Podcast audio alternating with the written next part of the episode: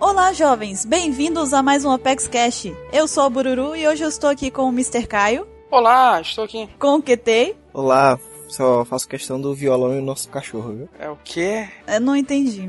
A música, a música. Quem entendeu, comenta. Aí não tem ninguém. Tá bom. É, zero comentários no episódio dessa semana. Eu vou fazer questão de observar os comentários desse Apex Cash milimetricamente. Pessoal, o violão e o cachorro. Vocês só fazem questão do violão e o cachorro, nada mais, ok? E a gente tá aqui com o nosso convidado ilustríssimo, o Guaxinim do SciCast. Eu não tenho violão, não sou um cachorro, eu sou um guaxinim, então acho que tá valendo. Se é um guaxinim, pode tocar banjo, é mais legal, Olha só, Ó, Um guaxinim tocando banjo. Perfeito, perfeito. né? no Apex Cash a gente ajusta e ajeita tudo, rapaz. Adaptação é nosso nome. Eu achei que fosse o Paxcast. é, também.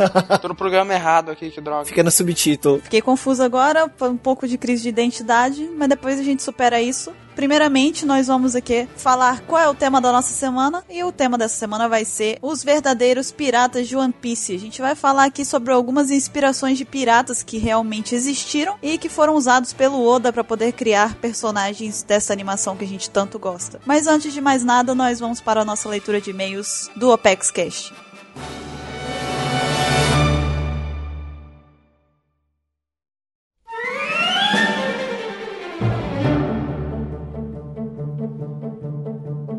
E vamos lá para mais uma leitura de e-mails do Apex Cash. Hoje eu estou aqui com o Baruque. E aí, pessoas, de novo, mais uma vez. E nós estamos aqui para poder falar algumas coisas para vocês, alguns recados, ver as fanarts que vocês mandaram pra gente, ler alguns e-mails e responder as perguntas que vocês mandam pra gente no nosso perfil do ESC e por e-mail. Mas antes de mais nada, vamos para os tradicionais recados. Baruque, se você quiser iniciar, vamos para o nosso primeiro recado. Vamos lá, o primeiro recado é que eu tô em casa. Mentira.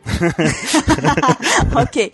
Então, o recado, o recado bônus Mas ah, sem brincadeira, pessoal. Um recado muito importante que nós temos a dizer aqui no ApexCast é que vocês podem assinar o nosso feed para ouvir o ApexCast em qualquer dispositivo móvel, celular, tablet. Aí tá tudo na descrição daqui do, desse, desse post, em todos os outros ApexCast. No finalzinho tem lá como assinar o feed. Se você não souber, a gente explica como fazer, qual programa que você tem que instalar no seu celular e tal. E, importante também para todo mundo que estiver usando iOS, iTunes no caso, né? Vocês podem entrar no, no iTunes e qualificar o ApexCast. Isso ajuda muita gente a divulgar e, com certeza, atrair novos ouvintes e pessoas que gostem também da nossa temática, né? Vai ajudar muita gente. Uhum. E além disso, você também pode ajudar a gente qualificando o Apex Cash no iTunes. Você pode deixar lá suas estrelinhas pra gente, se possível também um comentário. É uma ação que não vai tomar muito tempo seu e vai ajudar pra caramba o rendimento do Apex Cash. Além disso, a gente tem também aqui um recado importante que é lembrar você ouvinte que ainda não curtiu nossa fanpage do Facebook, pra você ir lá dar uma passadinha, conferir o que, que a gente posta lá. Diariamente a gente atualiza, coloca lá várias postagens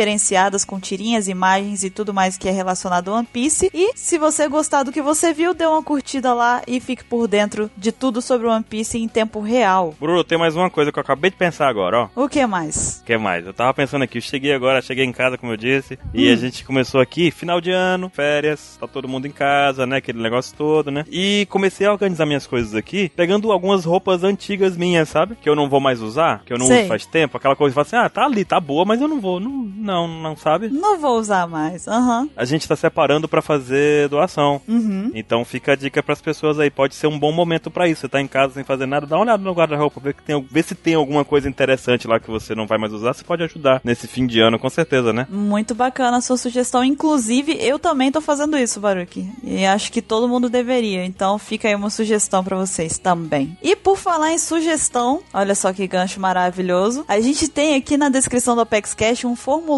pra você ouvinte que gostaria de sugerir um tema pro Apex Cash. Se tem alguma coisa sobre One Piece que a gente ainda não debateu aqui, e vocês acham que a gente deveria ter debatido, você pode ir lá, colocar os seus dados, o seu nome, de onde você vem e etc. E colocar o tema que você acha que a gente deveria debater aqui no Apex Cash. Aí a gente vai analisar, porque às vezes o tema já, a gente já fez um cast sobre o tema e tudo mais, né? A gente analisa e vê quais são as possibilidades de fazer esse cast, né? Sim, inclusive o podcast sobre os 27 motivos para acompanhar One Piece si. E foi baseado em algumas sugestões que vocês mandaram pra gente. É verdade, teve muita gente falando isso. Faz um cast pra, sugerir, pra gente mostrar os amigos su- pra sugerir One Piece, né? Sim, a gente gosta muito, a gente constantemente olha as sugestões que vocês mandam pra gente e a gente analisa elas com muito carinho. Então participe se você tiver algum tema pra gente e mande através do nosso formulário. E esses foram os recados dessa semana. Baruque, vamos inaugurar agora o momento preferido meu e seu aqui do PEXCast da leitura de e-mails, Uhul. que são as fanarts que os nossos ouvintes mandam para nós. Se você não quiser ouvir os e-mails, pule para. 32 minutos e 7 fanarts. Vamos lá, começando aqui, recebemos um e-mail com o desenho, não mentira, recebemos um fanart do Guilherme Neves, ele disse que tem 21 anos e mora em Petrolina, Pernambuco. Ele mandou uma fanart do 27, ele disse que o 27 não participou do cast, né? Sim. Mas ele mandou lá do 27, cara, não adianta, o 27 não participa, mas ele aparece, sabe, tipo... As pessoas fazem fanart dele porque ele não pode ser esquecido, sabe? É, Em momento algum. aí tá lá, nem vou, cast filler. Abusado ainda, né? tipo, Abusado, só participa de cara. cast relevante, né? O resto ele não participa, não. Precisa não, tá tudo bem. E o monitorzinho lá com o Tio Piece. O pessoal acha que o Tio Piece é o mangá secreto do Mr. 27, mas isso é um mito, na verdade. É um mito, cara. O Tio Piece é aquele mangá daquele pessoal que não tá entendendo muito bem o que, que tá acontecendo em One Piece. O mangá secreto é o mangá do Mr. 27. É o que ele cria lá. É o livrinho, é o caderninho com as ideias malucas dele, que ele tem sobre as coisas. É, que nem o Oda tem lá das, das sagas, então É. o 27 tem das teorias dele de One Piece, é o mangá secreto dele lá. Mas não confundam com o Two Piece. Tipo, isso é especial. É, o Two- é. de certa forma. A próxima fanart foi mandada pela Clara G. Nogueira. Ela mandou, na verdade, duas fanarts pra gente. E a primeira aqui que ela mandou é uma com os nossos rostinhos. Aí é o momento em que o QT, na hora da apresentação do Apex Cash, ele foi se apresentar e ele falou que a avó dele tem 80 anos e ainda é gostosa. E aí ela desenhou a reação de todo mundo com relação ao que ele falou, né? Tipo, eu falando, de onde veio isso, cara? E o Caio só, tipo, com aquele jeito dele, tipo, sabe? E o, o Ansem, é o que, rapaz? E o Baruch, tipo, que gratuito isso, né? Que gratuito, cara. E o 27 chorando, eu poderia ter me privado disso. Cara, ele de onde tirou aquilo? Minha avó tem 80 anos, mas ainda é gostosa. Tipo, Eu não que que sei, ele disse cara. isso? Eu não sei, né? eu não conheço a avó dele, né? Às vezes é verdade, a gente não sabe. Vai que é. E eu acho que ela se desenhou ali também. Na assinatura dela, ela botou a setinha no personagem. É verdade, ó. Com a reação dela também, tipo, é a Coreia, né? Coreano. A Coreia não é exatamente lá muito também, né, gostosa, É. não. Mas, mas até que, né, ela tá viva, né? Pra idade dela. então ela já tá no Ela lucro. tá viva, poxa vida. Porra, ela tem mais de 100 anos, cara. É uma senhorinha, mas tá lá, durona aí, ó, em pé. Então pronto, qualquer coisa é lucro pra ela. E a outra fanart que a Clara mandou pra gente é, 27 radiante. é o 27 na praia, lá na Bahia. Contar a história que ele contou da vez que ele foi. E ele é muito branquelo e ele, tipo, ficou reluzente, assim, no sol, sabe? Ficou brilhando. Todos os olhos, ó. Ela desenhou um monte de Saitama, né? Do One Punch Man. É ali. verdade. Tem um ali que é cabeludo, é o Shiryu. É, aquele ali não treinou o suficiente ainda. Tá coitado, tem que fazer mais flexões. Aí tá todo mundo olhando pra ele, tipo assim, nossa senhora, que pessoa branca. Ele, Nani. ele tá emburrado, cara. Por que me olham? Ficou muito boa. Muito boa. Cara, coisas do 27. E também temos aí a do Sérgio de Silveira, Osasco, São Paulo. Ele mandou uma fanart pra gente. Duas, na verdade, né? Uhum. Ele mandou primeiro aqui uma tirinha aqui. Cara, essa máscara de panda me lembra alguma coisa, Bruno. Me lembra um cara de número 27. É. Aí tá lá, que tem? Por que tá todo mundo me olhando? Aí a galera na festa da... E ele tá lá em Salvador de novo, e o pessoal, todo mundo, que isso, cara? Você percebe que esse cara pa- tá com a cor do, do filme lá do Watchmen, né? Ou É, Prometheus, né? verdade. Tipo, Dr. Manhattan, tá, tá Eu vi o que você fez aí. literalmente brilhando, sabe? É, cara, o pessoal gostou da história. Olha as gaivotas ali, agora que eu fui ver as gaivotas. Tem gaivota. E ele tá com um dendemushi na mão. ó. A gaivota, Meu Deus. duas gaivotas. Hum, meu Eu vi Deus esse do céu. easter egg, tá? Cara, deve ter mais, a gente aqui não tá vendo. Eu Vou analisar com calma depois. O pessoal, se encontrar alguma coisa, diz pra gente também, tá? Sim, por favor. E a segunda dele A segunda que ele mandou aqui é uma cena daquele filme. Poxa, qual é o nome do filme? é o Iluminado? O Iluminado, do Stephen King, que é livro. E ele mandou aquela parte que ele fala assim, é... Here, Johnny, né? Só que- Yes, Johnny! Só que aí, na verdade, é o QT falando. Se não fosse mani- manhinha, eu não existia. Muito certa essa frase dele, não é? Porque tem um filósofo, né? Ele é um filósofo incompreendido, na verdade. Ele, ele tá à frente do tempo dele, né? Isso é verdade. Cara, QT, ele, QT tem umas coisas assim muito loucas. De vez em quando ele solta essas assim, inesperadamente, a gente fica chocado. Fica, cara, que- que- que- que- de onde surgiu?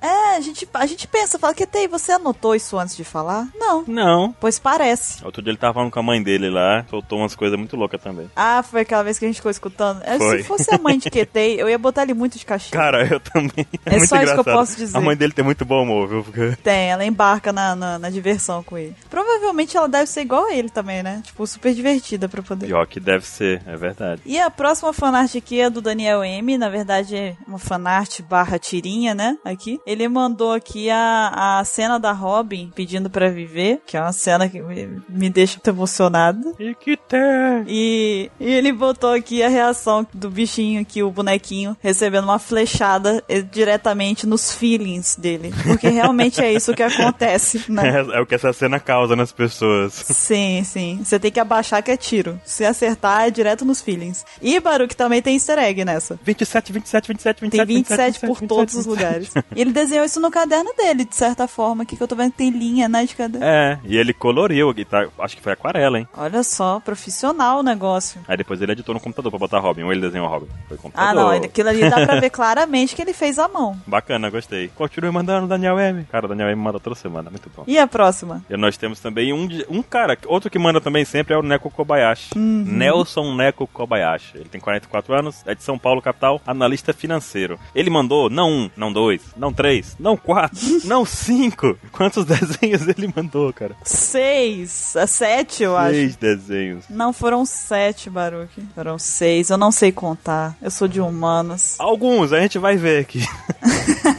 É, eu, eu ando muito com Ansem. Primeiro foi o, o que ele mandou aqui do Lost, né? O Ansem lá, o- Sim, na cabeça do Jack. Os números de Lost, inclusive os 54. É. Olha aí. O Ansem tá- tem negócio contra pessoas que não viram Lost, mas tá tudo bem, pessoal. É, o Ansem tem um pequeno problema com isso, mas vai ficar tudo bem. Histórias. Aí mandou outra, que é histórias de capa do Mr. 27.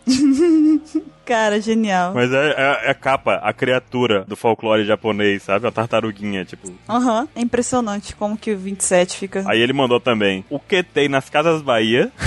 E ele mandou em PNG, tá? Dá pra colocar em todos os lugares o QT. Não dá pra colocar com fundo transparente, viu? Quer pagar quanto? Aí ele mandou uma minha lá logada no meu Gmail, ó. Eu postando metformina. Você quis dizer metanfetaminas? Metifui. É igualzinho, mas é met- só que um. Baruque, você errou umas- só troca uma letra ali, só, É, umas cinco letras. só paga, começa de novo. Ai, meu Deus Fica do céu. tudo cara. bem. Daí ele colocou também lá o tempo do cast. Cara, o tempo foi 1 minuto e 20. A pessoa fosse 27. eu fico, Ah! Aí, perigoso. E ele botou outro ali, ó. Motivo 17. Aí você quis dizer motivo 19. Que tem Isso foi o e-mail do QT agora, né? Foi o que tem que disse 19. Ou, disse 17, quando era pra dizer 19, né? O que, que seria de nós sem o Google pra ajudar? É, cara, esse Google tem que ajudar a gente. Agora tem um. Putz, a que eu mais gostei foi. A gente falou que a gente mediu você com a espada do Hobbit. Sim. Não era bem, não era bem aferroada, sabe? Era uma espada do, que apareceu no filme, a, a espada grandona lá. Poxa, esqueci o nome da espada, mas tudo bem. Era uma espada um pouquinho maior, sabe? A ferroada é muito pequena. Eu acho que ele me subestimou aí, tá? A gente chamou de tontada. Caramba, realmente, cara, porque Você vê que é uma espada que, que ele botou aí foi sacanagem. é legal que eu gostei da, da minha reação mesmo ali, né? Tipo, pô, menor que uma espada de hobbit, cara. e com um machadinho na mão ali. O pessoal tá Fazer. adotando já a minha arma lá que eu escolhi. Essa É, já tem uma arma. Vou, vou fazer igual a editora. Me desculpa, eu estava dizendo uma espada um pouquinho maior, uns 10 centímetros maior, assim, não muito. É, poxa vida, Nelson. você me subestima desse jeito. E você sabe que eu fiquei confusa, tá? Porque quando eu vi isso aqui, eu não lembrava que tinha sido na outra espada. Tipo, eu falei, eu fiquei confusa. Eu falei, gente, será que foi com essa espada? Não é possível, não pode ser real. Não pode ser que eu sou desse tamanho. Aí depois eu lembrei que era na outra. Cara, mas é, foi aquela espada um pouquinho maior, assim, aquela, sabe, usada por cortar o dedo de Sauron. Cara, esqueci o nome. Momento Senhor dos Anéis.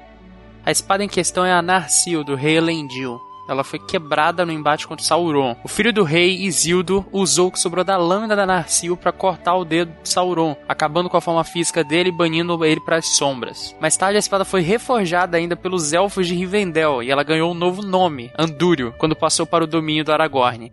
Eu adoro Senhor dos Anéis. também não é tão maior assim, né? É, Netão Gama, ó a espada. O Nelson também mandou um vídeo no YouTube em que ele disse que um cara tem a voz igual à minha. E aí o pior é que eu ouvi e achei parecido mesmo. Eu escutei também, realmente, a regra é clara, parece com o Baruque. Mas essa música não existe. É assim que eu tenho que dizer, né?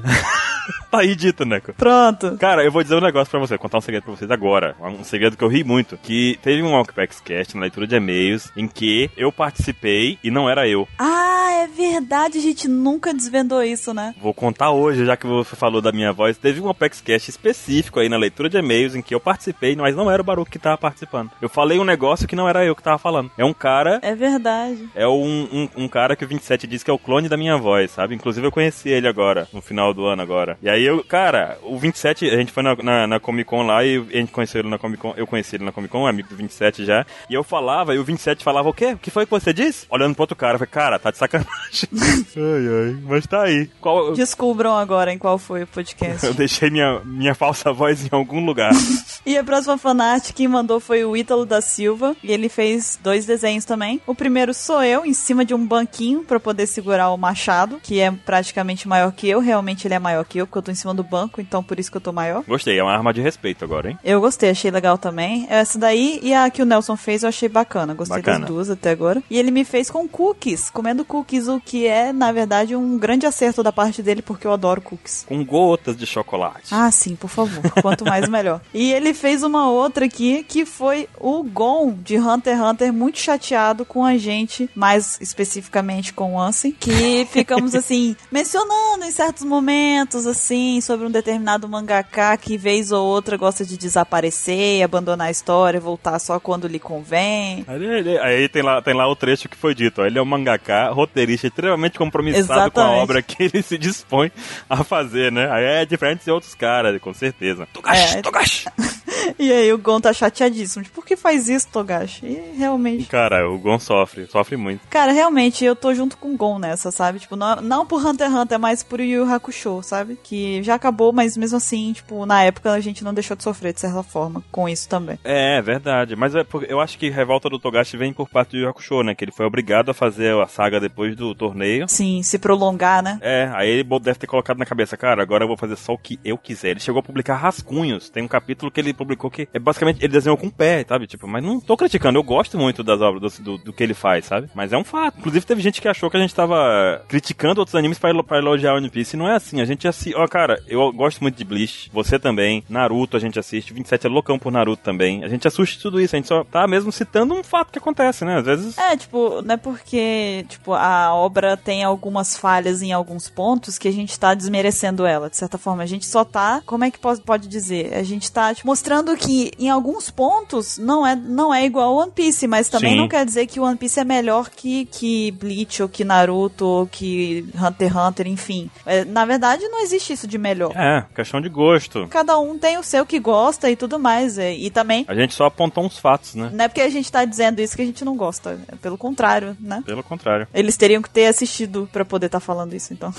Com De certeza. certa forma, né?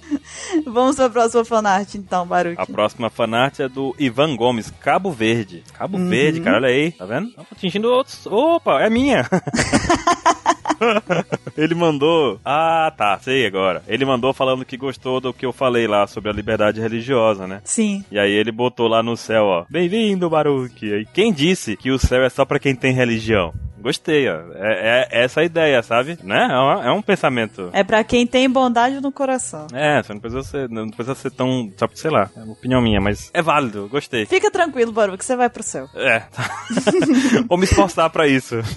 A próxima fanart veio do Júnior Garcia, ele tem 33 anos, é de Maringá, Paraná e trabalha com projetos arquitetônicos e estruturais. Uhum. E ele não mandou especificamente sobre o Apex Cash anterior. Ele, ele mandou uma fanart com cada um, assim, dos membros do Apex Cash, ou alguns deles, na verdade, com as suas características ou fazendo alguma coisa e tudo mais. Eu tô enrolada no bacon, incrível, amei, né? Gostou muito. Amei. Baruch tá meditando, né? Praticamente um Buda. Pensando em lasanha, aparentemente, ali, né? Pensando na sua lasanha com Nutella e batata palha. E essa barba, cara? Essa barba infinita. Muito boa. Eu tô tentando fazer ela chegar nesse estágio. Eu vou conseguir. Não, não faça isso, Varuk. Mais uns três anos. tá muito grande essa, cara. Do lado tem o Ketei lá com o berimbau dele. Cara, Ketei, a gente tá fazendo um, um amigo oculto. Eu conto, Varuk? Eu conto essa. Não, ainda não. Não, eu vou, eu vou dizer uma coisa. A gente tá fazendo um amigo oculto aqui da, da OPEX e cada um tá dando. Tirou, cada um tirou alguém aqui e a gente tá mandando os presentes. Tá na fase de mandar os presentes pra cada um. Ketei, não posso dizer o que, mas ele, ele inventou moda. Então, vocês imaginem o que, que ele aprontou. Ele está com dificuldade de mandar o presente. É, pelos correios, e, né? Enfim. Ficamos por aí por hoje, né? Por hoje é só. Só é o que a gente pode dizer a respeito. Deixa suspense. Nos próximos OPEX Casts, quando todo mundo receber, vocês vão saber o que cada um ganhou. É, a gente vai revelar. O Mr. 27 tá do lado ali com o mangá secreto dele. Teorias secretas, Mr. 27. Lendo. O Mr. 27 tá do meu tamanho nessa fanart aqui, né? A gente pode perceber. É, então tateou. O Mr. Caio tá ali. Coitado, ele tá. O que, que ele tá fazendo ali? Tá procurando. Cara, olha que ele tem um Death Note ali, matando as pessoas. É, coitado de Mr. Caio. Você reparou nisso? Eu não tinha visto, eu vi agora. É edição do Apex Cash. Não! Tô sofrendo. Do lado tem o Ansem com os vários fakes dele ali, que na verdade são máscaras, pelo jeito. É. E a gente tem uma bandeirinha ali que lembra muito a bandeirinha do seu Madruga no Chaves, não tem? E você viu que ela faz um K? Ela faz um. Ca... Olha só, eu não tinha visto isso. É. Olha, vocês, cara, vocês estão foda na referência, tá? Então tá, tá demais, tá demais. É espetacular o negócio. Inclusive, eu devo dizer que eu adorei esse negócio que tem uns falando aí que a gente forma a família dos K em vez de ser dos D. Eu achei muito bacana, então. Bacana, eu gostei Quem também. inventou isso aí, muito bacana. Valeu. Fez um K, cara. E qual é a última fanart dessa semana, Baruch? A última fanart é do Felipe de Souza, tem 26 anos, mora em, mora em Contagem, em Minas Gerais. Ele mandou uma fanart daquela história que a gente comentou, se você da pergunta anterior do cast anterior. Se você fosse estar no universo de NPC, o que você seria? Você falou que seria marinheira. É verdade. E eu logo revelei, né, que você seria marinheira somente para comer com a galera da, da história de capa do Ace, né? Igual o Ace fez lá, que entrou e comeu, comeu, comeu, né? Sim. E aí ele fez o seu desenho, ficou muito bom, cara. Eu acho que seria mais ou menos por aí, sabe? Ela tá com uma bandeja na cabeça, outra na mão. É, é, É. ele retratou bem o jeito que eu reajo mesmo. Self-service. Ali a mãe da moda já olhando, ó. A mãe da moda assustadíssima, o outro ali também. Você fez muito bem, muito obrigada, Felipe. Enquanto você tá com, você tá com a roupinha do, do Barba Negra ali, ó. do Yonkou, no caso, né? ó.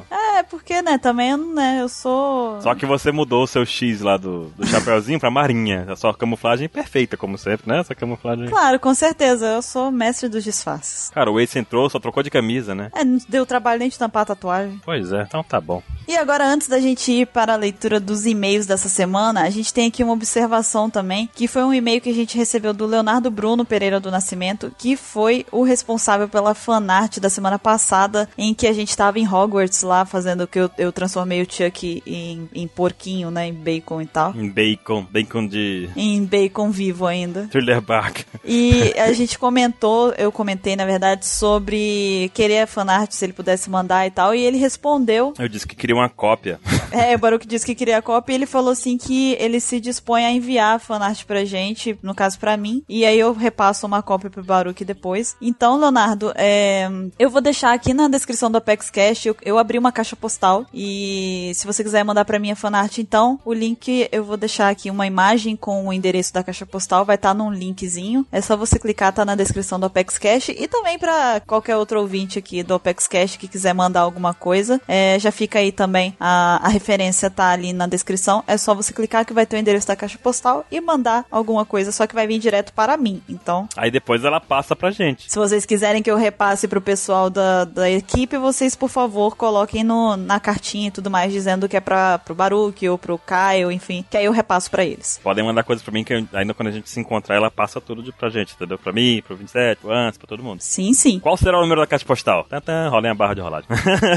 Então, vamos agora finalmente para a leitura dos e-mails. E o primeiro e-mail dessa semana veio do Pedro Ferreira e ele disse o seguinte: E aí, amigos, como vão vocês? Meu nome é Pedro Ferreira, tenho 15 anos, moro em São Vicente, Baixada Santista, estado de São Paulo, e tô no final do primeiro primeiro ano do ensino médio, quase no segundo ano já. E faz um tempinho que eu não mando e-mail desde a função dos Mugiwaras, que por falar nisso, obrigado por escolher este assunto. De nada. Mas então, tô escrevendo isso aqui para parabenizar o excelente ano de cast que vocês realizaram. Foi muito bom meu ano ouvindo semanalmente seus podcasts e lendo os mangás. Ok, se preparem que meu e-mail vai ser te- extenso. Vou separá-lo por partes para vocês colocarem no próximo cast o que for mais conveniente e interessante. Nós vamos colocar tudo! Jack Estripador, tudo. Nós vamos colocar tudo. Primeiro ponto. Com certeza esse Opex Cash 54 entrou para o meu top 3 de podcasts favoritos, juntos com o 7, por ser muito emocionante e a galera que acompanha saber mais sobre vocês. E o 39, que foi o cast onde leram o meu primeiro e-mail, enviado logo de cara. Valeu mesmo. Ah, safadinho, foi, ele já foi, teve meio lido já. É, espertinho. O QT brilhou nesse Apex Cash 54, realmente ele brilhou mesmo. Foi bacana, foi muito bom. Eu já vinha há um tempo querendo fazer o e-mail de apreciação e participação do pessoal, do Ansem, QT, o Caio, etc. Além do 27, Bururu e recentemente o Baruque, que vem recebendo um grande destaque, carinho e afeto. Aê, que é isso. Obrigado pela maravilhosa edição, Caio. E as músicas estão ótimas. Me passa o nome delas pelo Facebook depois. O Caio usa Twitter, mas a gente, se você clicar aqui nos participantes e no editor, tem lá o perfilzinho dele do Twitter. É só você clicar lá que você consegue entrar em contato com ele. E se você pedir, ele passa, porque ele tem tudo organizado, ele é um rapaz organizado. Segundo ponto, teve um momento no Apex Cash 54 onde vocês mencionam como é chato acompanhar um anime e mangá sozinho. E foi o que aconteceu comigo em Dragon Ball em 2009, que foi quando eu assisti na ordem correta depois da fase da TV Globinho. Saudades, TV Globinho. Porém, eu assisti sem ter ninguém pra conversar e me ocorria de várias vezes eu dizer: "Olha que legal!" e eu voltar à realidade de que eu estava falando sozinho. Ah, a gente conhece esse sentimento. Com certeza. Mas com One Piece foi diferente, pois um amigo me indicou One Piece na época da Ilha dos Tritões, já faz um tempo considerável, mas infelizmente eu não conhecia a OPEX nessa época, então em 2013 foi quando eu conheci o site. Viva! Ele botou aqui. Aê! Mostrei pra ele e nós a acompanhamos até hoje. É engraçado, pois há dois anos foi quando eu conheci outro amigo que acompanhou Dragon Ball e Cavaleiros do Zodíaco inteiros, mas não via One Piece porque era, entre aspas, grande demais. Hum, acontece muito. É, esse ano finalmente convenci ele a assistir One Piece e assim que ele tiver um conhecimento melhor do anime, vou apresentar os podcasts pra ele não ficar perdido. Faz muito bem. Não esqueça de recomendar o Apex Cash. O Pex Cash entra como complemento, tá vendo? Sim. E aqui vem o terceiro ponto, que na verdade são duas perguntas. Primeira, como está o Poeira? Já faz algum tempo que o melhor professor de todos não aparece. Eu imagino que é por falta de tempo, mas se ainda tem contato com ele, digam que mandei um grande abraço pra ele, pro Capeleto, pro Vatal, pro Brasiliancara, que rara- raramente aparecem nos podcasts. Então, é, o, o Poeira realmente, o problema dele, na maioria das vezes, é tempo. É verdade. E a gente infelizmente não consegue encontrar muito horário pra poder gravar junto com ele, mas você pode ter certeza que ele sempre tá tentando participar. Pode ser que aí num futuro podcast ele apareça novamente. O Capeleto e o Vatal e o Brasilian Cara, a gente vai mandar um abraço, eles também é a mesma coisa do Poeira, é a questão do tempo mesmo, mas pode ter certeza que a gente manda um abraço pra todos e que eles com certeza estão com saudade aqui do podcast também. É porque é é basicamente uma um briga de gato e rato, né? A gente tem que achar um dia e uma hora específica onde todos nós possamos participar, ou parte, a maior parte de nós possamos participar, né? Uhum. E às vezes não dá, às vezes simplesmente não dá, né? Os horários de alguns é, são um pouco mais complicados pra poder se encaixar com o da maioria, por exemplo. É, menos flexíveis. né? E ele vem aqui, pra fechar com chave de ouro, eu sempre faço aquele tipo de pergunta. E dessa vez é: se vocês pudessem escolher uma ilha pra viver no mundo de One Piece, qual seria? Não precisa dar o nome, apenas o clima já tá bom. Obrigado por lerem e até um próximo e-mail. Desculpa se ficou muito grande. Tá desculpado. Tá desculpado, foi, foi um e-mail. É um feedback que a gente espera receber dos ApexCast. O que você achou, o que você viveu. O mais importante é saber o que, que, o que, que passou com você, o que, que relaciona com você aí, né? O que, que você sentiu e entendeu quando ouviu e tudo mais, né? Gostei. Sim. Baruque, se você fosse viver numa ilha, qual que você viveria? Cara, eu espero que fosse frio. Ah, eu ia, ia pra Drum, né? Ele falou só do clima. Tá bom, porque, cara, eu, eu cheguei em casa e eu nunca imaginei que o calor fosse tão grande em casa. Eu tava um tempo fora de casa, né? E o ano todo praticamente fora de casa. E quando eu chego aqui, o calor, eu tô, eu tô derretendo, cara. Eu tô, eu tô aqui pingando o suor, tá muito quente. Isso não é legal. Prefiro quando tá friozinho. Eu gostaria de dizer o contrário, mas eu estou passando pela mesma coisa, Baruque. Sei como é. Sei como é. O jeito é ficar pelado, né? Opa. Ei, oi. É o que, rapaz? Calor.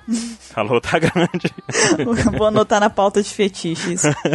Se eu pudesse escolher, eu gostaria de viver viver no Sunny, pra falar a verdade, não numa ilha específica. Porque se eu vivesse no Sunny, tem só benefícios, na verdade. Eu poderia estar junto com o bando de chapéu de palha o tempo inteiro e eu poderia conhecer inúmeras ilhas. Praticamente é tipo morar num trailer, não é isso? Sempre em viagem, né? Com a, com a trupe. É bem melhor, bem É, melhor. bem, é, uma boa ideia. Uma boa ideia. Tem comida. Tem comida. Mas tem peixe, né? Eu não como peixe. Ah, Baruque. Eles nadam, eles nadam, cara. Não.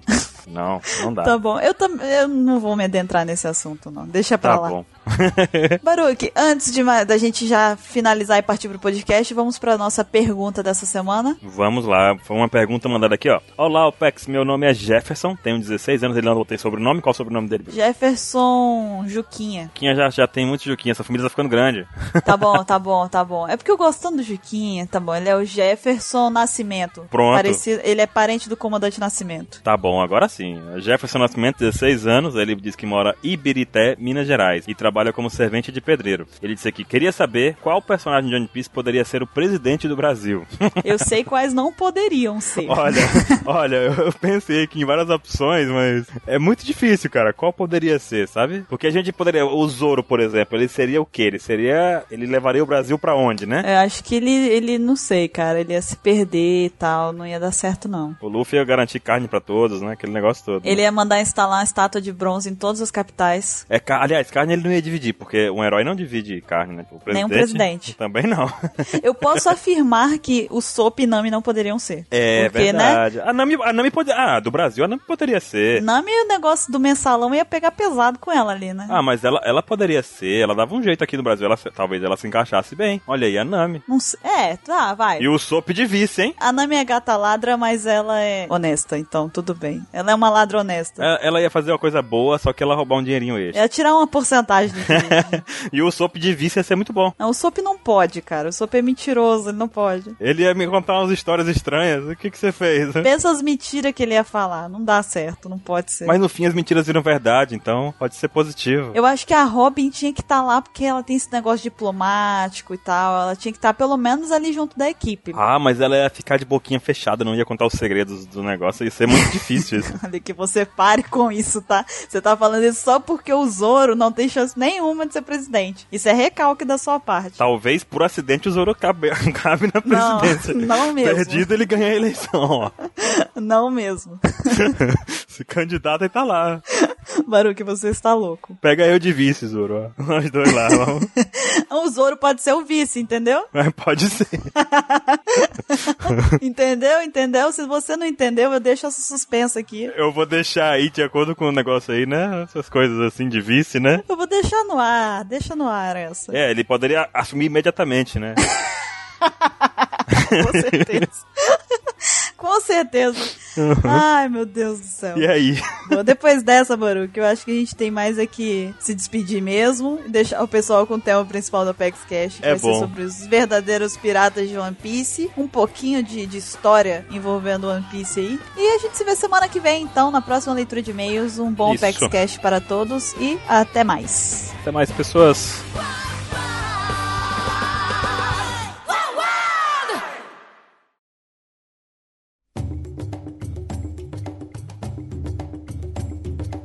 E estamos de volta com o Apex Cash e vamos falar sobre os verdadeiros piratas que existiram na história. E nada melhor do que trazer aqui um professor de geografia para falar de história. O que, que vocês acham? Ó, a gente acerta, hein? Justo. Justo, justo. A didática ele tem, né? Exatamente. É engraçado que por fazer parte do SciCast, eu já fui chamado pra programa de- sobre radiação, sobre física, sobre química. Tipo, não, não é porque eu faço parte do podcast ciência que eu vou entender essas coisas. Você já virou professor de tudo já, né? É tudo, não, é generalista. Agora ele sabe qualquer coisa agora. Pelo contrário, eu não sei nem da geografia direito às vezes.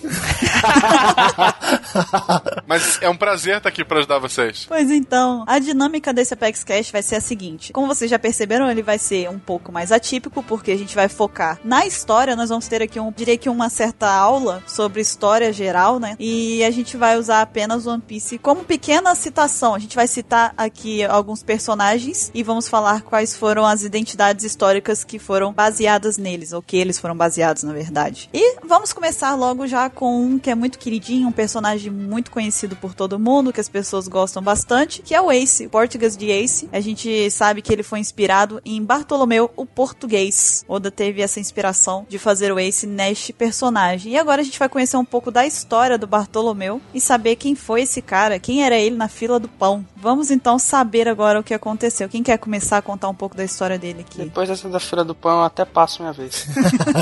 Eu podia ter falado pior. Então, pode ir, Kitei, comece você então. Ó, então a gente começa assim, ó. Bartolomeu português viveu no século 17, foi obviamente um pirata e o adicional, ele também foi um corsário. Ele foi responsável por estabelecer o primeiro código de regras que foi conhecido como Código da Pirataria e foi usado posteriormente por diversos outros piratas como John Phillips, Edward Law e Bartolomeu Roberts. Nomes curiosos, né? Né, engraçadinho, né? É bom lembrar o que que é corsário, né? Vocês lembram disso da, da escola? Sim, é bom explicar, é verdade. É o Shichibukai, né? É, o corsário é aquele que trabalhava para um governo, né? Então ele não, não roubava do governo, no caso da, da Inglaterra, né? Ele não roubava os navios da Inglaterra e era mandado para roubar dos navios de países rivais. Sim. Sim, sim. Quase um Shichibukai. A referência até aí, né? É uma boa analogia, né? Bem próxima, né? Uhum. E é importante mesmo fazer essa explicação porque a gente vai ver que tiveram outros personagens que também tiveram envolvimento com corsários e etc. Essa palavra vai aparecer bastante nesse podcast, então realmente foi bem pertinente. Eles eram cães do governo! Aí começa a loucura, ó. Só uma, só uma, uma coisa engraçada. Quando o Guaxinim acabou de perguntar assim, ah, e aí, quem é que lembra que é corsário? Eu só me lembro quando eu tô dentro da sala de aula e o professor fala assim,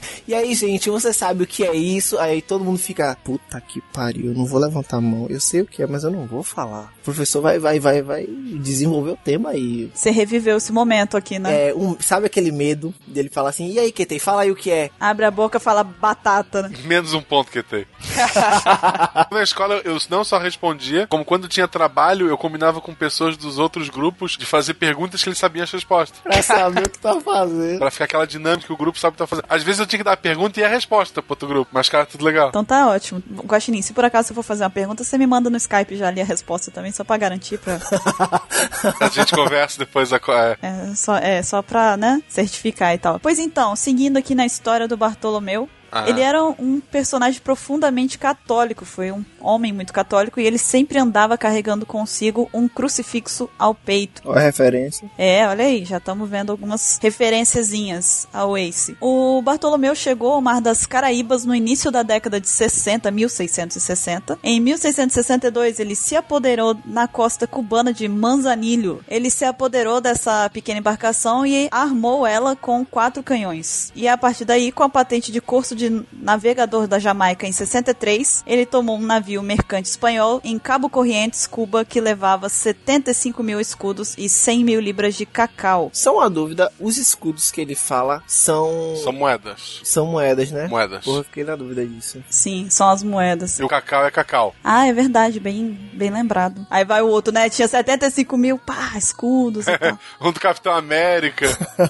A galera, caralho... Mas pra que tanta defesa, né? Não sei. Todo mundo já deve ter imaginado. Porra, a tripulação grande é a dele, viu? Bom, Bartolomeu operou depois ao Largo de Campeche, que atualmente é o México, entre 1666 e 1669. Mais tarde, ao Largo de Cuba, com a sua embarcação de apenas quatro canhões, uma tripulação de cerca de 30 homens, e após dois assaltos, ao final dos quais cerca de metade de sua tripulação ficou ferida ou morreu, capturou um galeão espanhol que transportava uma grande carga, uma grande quantidade de carregamento de cacau. Ele também tentou navegar na direção da Jamaica, mas devido aos fortes ventos foi incapaz de alcançar Port Royal, tendo navegado então até oeste da, de- da Cuba, olha. até oeste de Cuba. A bebida Cuba. Cuba Libre. Coca-Cola, vodka, pá. Quero ver com balançar. Cara, eu vou te falar que a história dele é meio que tipo, até o ponto que a gente tá aqui, é quase uma história padrão assim de um pirata daquela época, né? Sim. Não tem muitos grandes feitos, né? Romanceado. Romanceado. Romanceada, é. Romance Down. Tem que lembrar, gente, que ao contrário de One Piece, tá, pras crianças agora eu vou traumatizar. Ao contrário de One Piece e Piratas do Caribe, piratas são bandidos e estupradores que andavam de barco. Super gente fina. Então, eles encontravam outro barco, eles não lu- lutavam uma luta justa e depois dividiam o ouro. Eles matavam, queimavam, afundavam o navio se não fosse usá-lo. Então, eles não eram tão bonzinhos. E é óbvio que principalmente os corsários, que, te- que a história deles foi escrita pelos ingleses, que era para que eles trabalhavam, a história deles vai ser mais bonita do que a dos outros piratas. Porque simplesmente quem escreveu não queria colocar tudo de ruim que eles fizeram. E já que é pra poder desiludir, Papai Noel não existe também não, tá, gente? Pera aí, calma, calma. Já o Coelho da Páscoa talvez existem. Ai, graças a Deus. É, então. V- Vamos manter uma, uma ponta de esperança. Cara, tu tá me dizendo que os piratas não são os mocinhos de One Piece? E nem esticam. Então, não, vamos lá. No One Piece eles são os mocinhos, quer dizer, não são. Tirando o Luffy, a maioria é, é filho da mãe também. Isso, é porque isso é um problema que a gente enfrenta com frequência nas discussões de One Piece, é a galera tratando os piratas como se todos fossem padrão Luffy, sabe? Não. Sim. É. No- na história de One Piece, todo mundo trata, ah não, mas os piratas são. E a gente sempre tenta comentar assim, tipo, assim, Não, tem pirata que é uma miséria. a Marinha, ela é a mocinha da história. Isso, isso. No geral, ela tá fazendo bem pras pessoas. Sim. Tanto que ela basta, ela chegou lá pra tentar resolver. Já tava tudo resolvido, mas eles queriam ajudar. Chegaram com um pouquinho de delay ali, um lagzinho. Mas cheios de vontade pra compensar. É. Pena que tava o Smoker lá, cara. O Smoker não faz muita coisa, né? Mas. Não, ali é, o- é- é quem tem mais vontade da marinha. Desejo ele tem de sobra. Sim. Então, Mr. Caio, o que mais que aconteceu na vida do Bartolomeu? Aí ele seguiu pro Cabo de Santo Antônio. Ele acabou sendo capturado lá em Campeche, né? Campeche. Campeche. Tem um Campeche em Floripa. Olha só, Campeche. É a praia que eu ia, por sinal. Não, só que esse daí eu acho que é- não é de Floripa. Essa fica no México. é. Ele foi capturado por três navios de guerra espanhóis que vinham em busca do carregamento roubado, né? No caso, daquele carregamento de cacau que ele roubou, né? E a galera foi lá recuperar, pegar, né? E ele foi julgado e sentenciado à morte. Ou à muerte, em espanhol, já que ele tava no México, né? Tá certo. Puta merda. Puta que, ó, velho. Na moral, velho. Eu, eu não vou questionar. Eu, não... eu cheguei num ponto da minha vida de, de podcaster em que eu só aceito. Eu só aceito. A morte lá é diferente. É. Você será julgado à morte. A morte não. Não, porque estamos no México. A morte. La muerte! A la muerte. Ai, cara, eu só tô lembrando da série lá do, do Wagner Moura. Narcos. Narcos. Hijo da puta! Ela, merda! Pendejos. Pendejos! Enfim. Aí, logrando escapar após uma violenta tempestade, ele foi forçado a navegar em direção de Campeche, onde Bartolomeu foi reconhecido e capturado pelas autoridades. Mas que burro. Pois é, né? Ele tava fugindo, voltou pro lugar que ele tava. Não é português? Português, o cara já tacou aí o preconceito. Olha só, é, Guaxinim, queria recomendar a você um podcast que a gente fez recentemente chamado Quebrando Preconceitos com One Piece. Mentira. Tem esse podcast? Meu sobrenome é Matos, que é um sobrenome português. Minha descendência é portuguesa e eu posso rir de mim mesmo. Então tá ótimo. Então tô... Ah, então você é, tá tranquilo, a gente pode fazer piada aqui à vontade. Eu sou sete oitavos português e um oitavo italiano. Vá bem, né? Vá bem. Não, mexicano a gente já sabe que caiu. Mas se tu fala com a mãozinha e o sotaque, tu já é 100% italiano. Mas eu tô usando a mãozinha. Já, ah, já? É porque você não tá vendo, mas... Ah, é, tá, tá. Eu tô usando um oitavo da mãozinha. Ah, tá, tá. Ma bene, capite, hã? Vixe, já nasceu Eu lá. sei falar maledito berdinazzi. Sério? Caio Mezenga. Só aprendi isso.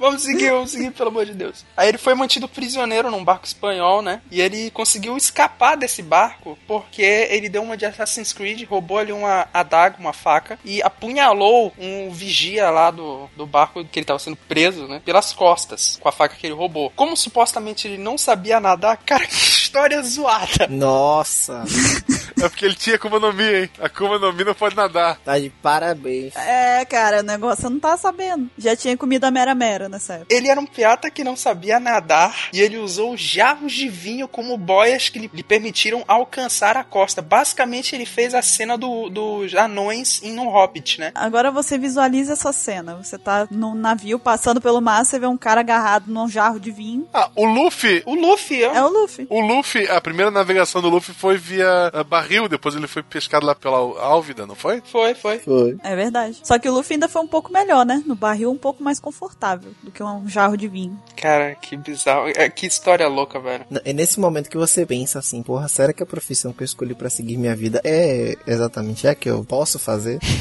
Por quê? Eu sou pirata, Ah, ok. não sei nadar. Não é uma combinação muito inteligente, né? É, é o que eu falei, quando tentaram me explicar o que é One Piece. O que é One Piece? É sobre um pirata de borracha que não pode nadar. Pô, que bosta de história, eu não vou ler isso nunca. Qual é a história do Bartolomeu português? Ele é um pirata que não sabe nadar. Porra, que bosta, cara. Que- Eu acho que o One Piece surgiu dessa história. O, o Oda leu e disse: não pode, cara. Esse, tem- esse cara tem que ter um motivo pra não nadar. Akuma no Mida. Ele escreveu toda a história em cima disso. É verdade, faz sentido. Aí ele pensou logo no Bartolomeu. Que, será que existiu algum pirata que não sabia nadar? Bartolomeu. Quando ele achou, ele deve ter rido, meu irmão. Horrores. Caraca, cara, ele realmente é o Bartolomeu. É outra referência, é com- completamente inapto a ser um pirata. É verdade.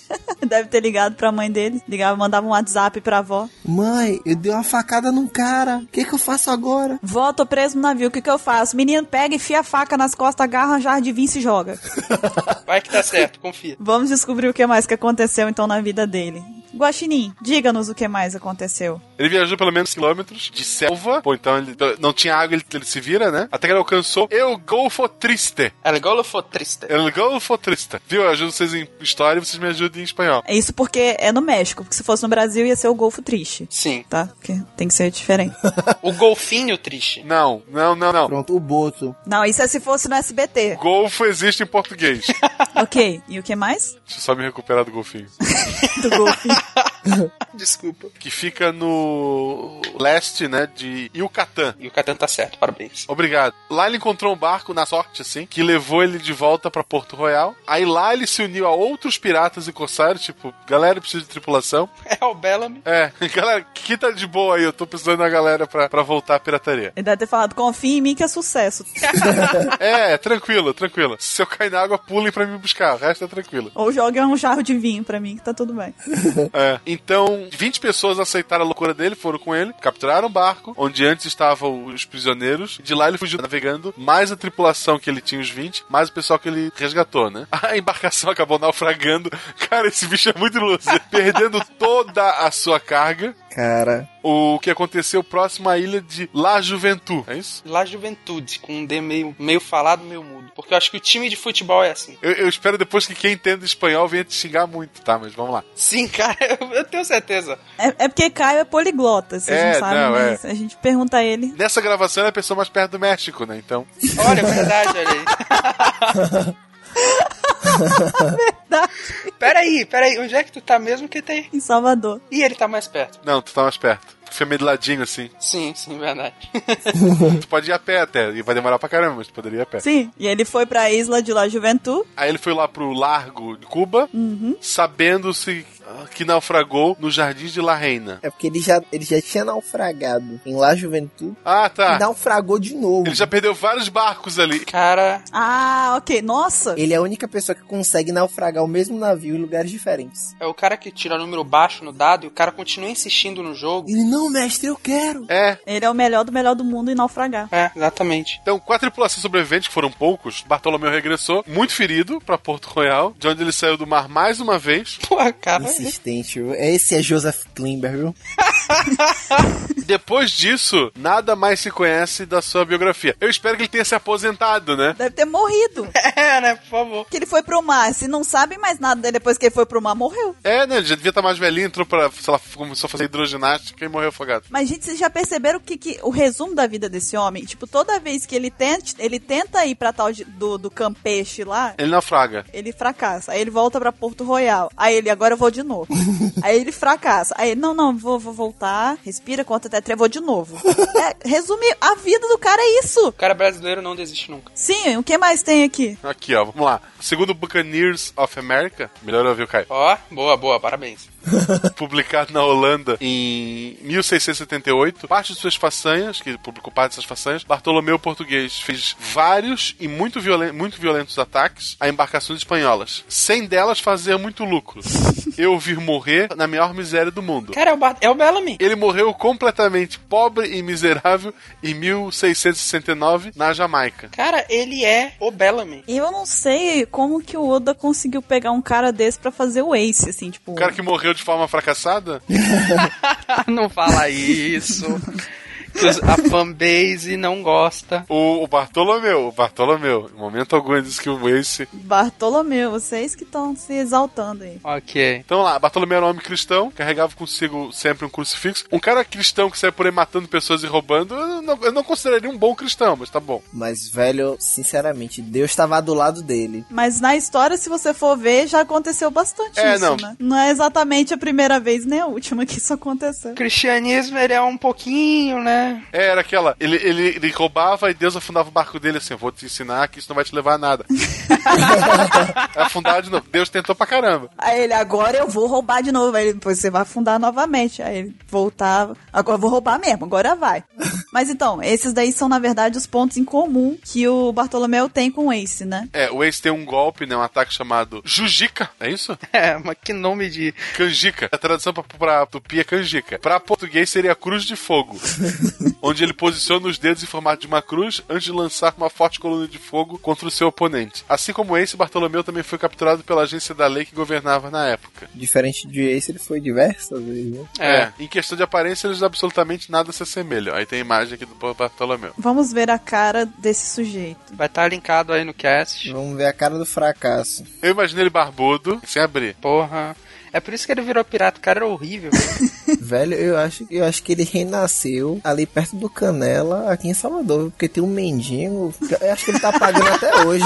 Na verdade, ele não morreu na Jamaica pra ele até agora, né? Porra, rapaz, acho que ele tá pagando as pegadas até hoje. viu? É porque não se tem mais na notícia dele. E isso não é uma foto, gente, isso é um desenho. E no desenho as pessoas tentavam dar uma melhorada pro cliente poder pagar, né? E ele já era horrível, então. viu? Porque o- pro cara melhorar, ele ficar feio assim, caceta.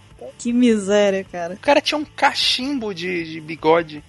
Testa gigantesca tá também. Na moral mesmo, velho, ele tem a cara do azar, pô. É, acho que essa é a definição melhor pra, pra esse infeliz. Porque eu acho que a palavra pra ele é infeliz mesmo, né? Ele, ele, ele fundou aquele bar do, do fracasso. É o primeiro morador. Ele é o pioneiro do bar do fracasso. Foi ele que fez o código da pirataria do fracasso. Você sabe que o pior de tudo é isso, né? Que esse cara foi o cara que deu início ao código da pirataria. Tipo, as coisas que as pessoas seguiram no código de pirataria foi escrito por esse cara. Pelo cara que foi caçado pela marinha, pelo governo, enfim, quem até que fosse da época, só por diversão, que eu acho que o pessoal lá da, dos entes de governo daquela época, eles deviam não conseguir pegar alguns piratas. Vai, olha lá, o Bartolomeu tá só de novo, vamos pegar ele pra fazer um serviço ali só pra... É. Mas isso aí, com certeza, com o tempo mudaram várias coisas no, no código da pirataria. Porque ele deve ter colocado, ah, toda vez que roubar, tal, sempre naufragar um navio. Aí a galera, não, não, porra, perdeu o navio toda vez é foda. Não, não aprenderás a nadar. nadar é para os tolos. Mas o Parolá, ele é real? Eu sempre tive essa curiosidade. Olha, é verdade. No Piratas do Caribe, né? Que o cara tá saqueando né, ele. Eu, eu invoco o direito de Parola. Funciona assim: se o cara tiver com mais, com mais pessoas e mais armas, ele não vai levar isso a sério. Se o cara ligar, né? É assim, uma coisa que acontecia muito entre os piratas, por exemplo, a gente tem muito essa figura do capitão. O capitão, ele normalmente ele é eleito entre o pessoal da tripulação. Uhum. Não era simplesmente eu sou mais. É uma- eu sou mais forte normalmente. Eles não vão botar um capitão ruim, né? Mas o capitão ele era eleito. Ah, tudo que eles, os spoilers dele não ficava pro capitão. Ele dividia entre as pessoas. Óbvio, o capitão ficava com um pouco mais. Eles até que eram organizadinhos. Porque eles sabiam que para ter uma mínima chance no mar, e tanto pra alimentação e tal, se eles não pudessem confiar no cara que tá ali junto com ele, morre todo mundo. Sim, sim. E ainda assim os motins eram frequentes, né? Ah, não, volta e meia tinha. Se o capitão tava sendo um péssimo capitão, motim, botamos um novo capitão. Aí o novo capitão era uma bosta também. É igual o time de futebol hoje em dia brasileiro, né? Isso, caiu técnico, é. Os caras trocam o técnico, botam o novo, o time continua uma bosta, troca o técnico de novo. Uma hora certa. Ou não, né? Ou Então fica nessa aí, nesse looping eterno.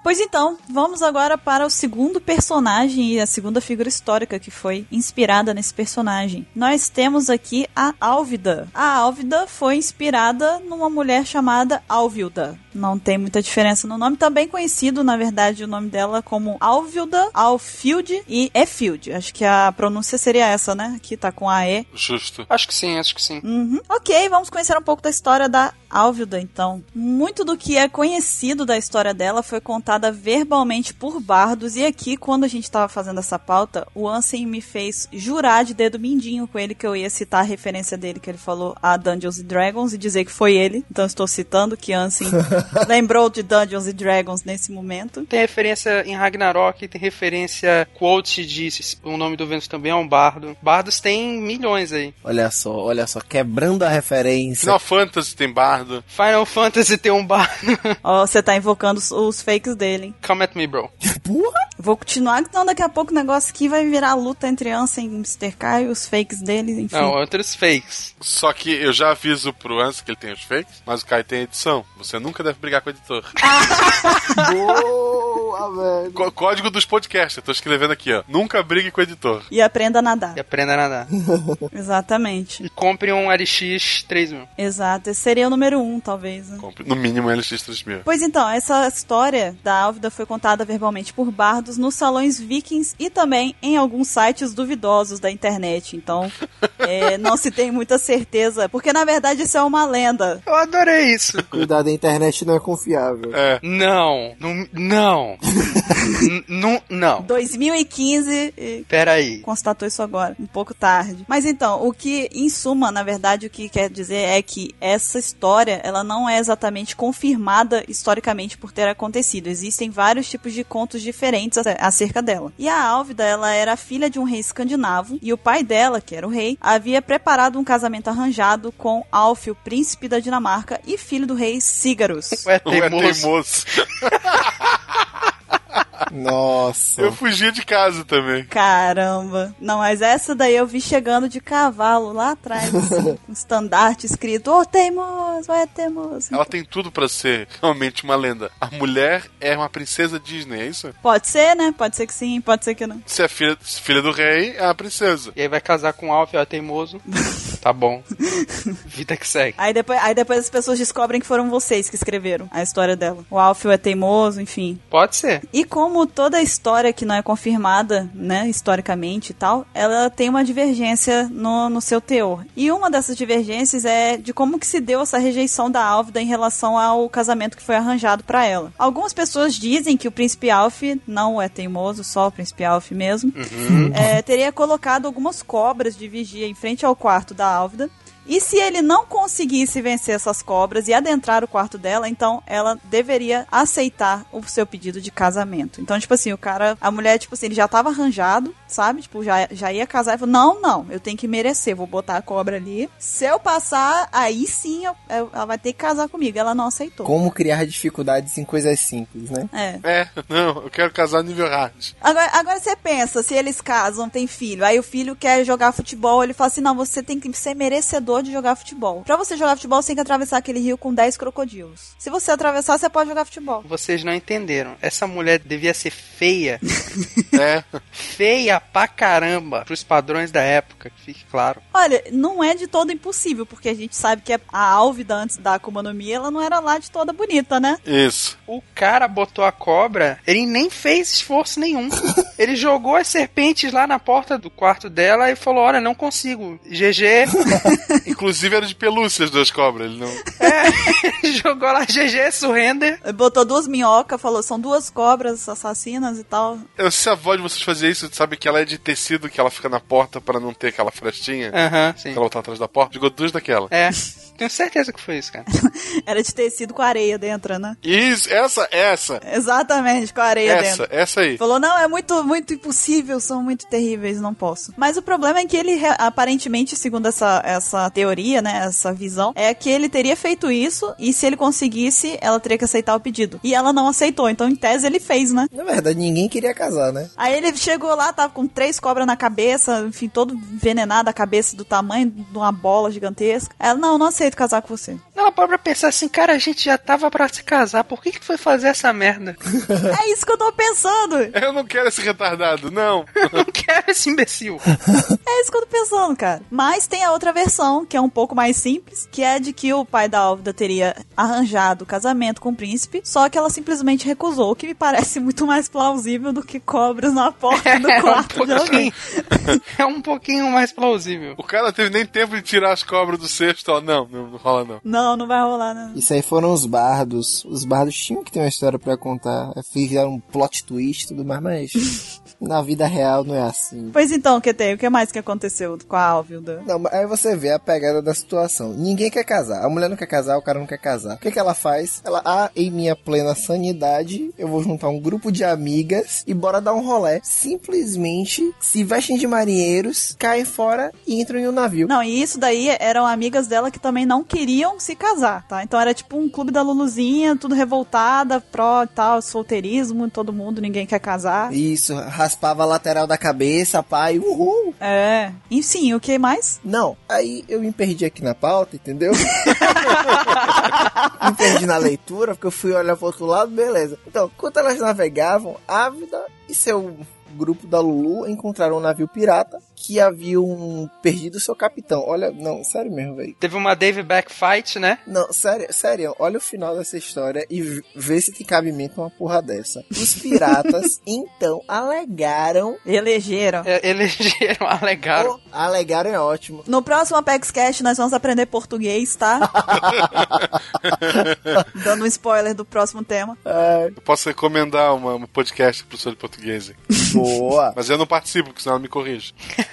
Então, vamos lá. ó. Os piratas, então, elegeram Álvida como a nova capitã e, assim, acabou dobrando o- a quantidade de pessoas da tripulação. Então, não sei quantas pessoas tinham na tripulação. Cinco? Agora tinham dez com, com as meninas juntos? É, por aí. Ou, tipo, ela levou a cidade toda com ela dentro de um navio? Tinha 6, virou 12. Fo- formaram casais. Não, gente, ela pegou, fez um evento no Facebook. Galera, seguinte, tô fazendo lá, tô juntando mulheres que não querem casar pra formar uma tripulação pirata. Aí, beleza, quem quiser, vai lá, se junta e tal. E aí, beleza, ela esperou a galera, foi lá, todo mundo se juntou, fizeram um navio e foram. Devia ter umas quatro pessoas. Velho, sinceramente, a parada mais louca são piratas experientes. Chega assim, não, você é o quê? Ah, não, cheguei no mar tem três dias. Não, você é a nova capitã. Não, mas ó, isso daí é engraçado que isso já é um paralelo com o caso da Álvida com o Bug, né? Porque ela assumiu a tripulação dele em um momento. Quando a tripulação dele tava sem o Bug. Uhum. Verdade. Então olha aí. Ai, meu Deus, será que foi de caso pensado? É, vamos lá de novo. Uma dose de realidade, gente. Piratas, homens no mar por meses, encontram uma mulher. Não, eles não vão eleger ela capitã. Não, uma não, uma não. Uma, não, uma carrada. Um grupinho que saiu num navio. É tipo o navio dos sonhos dos piratas. Cara, não, no mínimo o cara pensou, meu Deus, é sereia, não, não. É miragem, é alguma coisa estranha. Cara, é realmente a, a possibilidade disso acontecer. Cara, vou casar com ela e vou botar ela capitã do navio agora. Puta, não. Não, né? Tô todo sujo de sangue aqui daquele galeão espanhol que eu afundei, mas vou pedir em casamento porque eu sou um homem de respeito. Sem chance. Ô, velho, isso aí é mentira, velho. Na moral, me perdoe, mas... Não, não, é, é uma lenda, é uma lenda, é tudo uma lenda. Vamos continuar com o bardo aqui falando, né? Aí, a partir daí, ela começou a viver na pirataria, roubando outros navios, o que acabou se tornando uma ameaça pra costa dinamarquesa. Velho, tá, com 10 pessoas dentro do navio. Cara, a Dinamarca não tava tão forte assim nessa época, né? É, Velho, mas. Não sei, não lembro. Já tem muito tempo. cinco casais dominaram a Dinamarca. Cinco casais tomaram a Dinamarca. É, ele- Eles podem ter tido filho nesse tempo, né? E O pessoal fez um barquinho de garrafa PET. Aí falou assim: não, a gente vai tomar a Dinamarca com isso. Cara, a Dinamarca tá de parabéns, cara. Algum ouvinte, algum ouvinte dinamarquês vai surgir do nada, vai falar: Não, vocês estão. Vocês estão malucos. Não, cara, não. Tipo, o, o rei da Dinamarca foi avisado. Cara, tá vindo aí um navio de pirata. Quem são eles? Ah, são cinco casais. É, Relaxa, isso deve ser. Isso é um cruzeiro, não é, não é, não é ameaça. Não, aí terminando a loucura, o rei chega e fala: Não, meu filho, vá lá, que tem um navio querendo invadir a gente, quer destruir tudo. Manda esses caras pra, pra longe. Aí, quem foi enviado? Alf. Ué, teimoso. O é teimoso. Deram dois gatos pra ele e disse: vai, querido. Ele seguiu essa jornada sem ter conhecimento que sua prometida, olha que coisa romântica, Olha só. Tava lá do outro lado. ela não tava só do outro lado, mas era capitã. Olha só, ele jamais imaginaria. ele não ia conseguir imaginar isso nunca. Jamais muita gente imaginaria isso. Vocês têm ideia que alguém escreveu isso num livro e as pessoas tomaram isso como verdade, né? Sim, um bardo, né? Um É. bardo escreveu isso. Provavelmente bêbado em uma taverna. Falou, é verdade, é verdade. O pessoal acreditou, tava bêbado. Todo mundo tava bêbado também, acreditou. Cara, olha assim, eu tava lá, eu era Alf.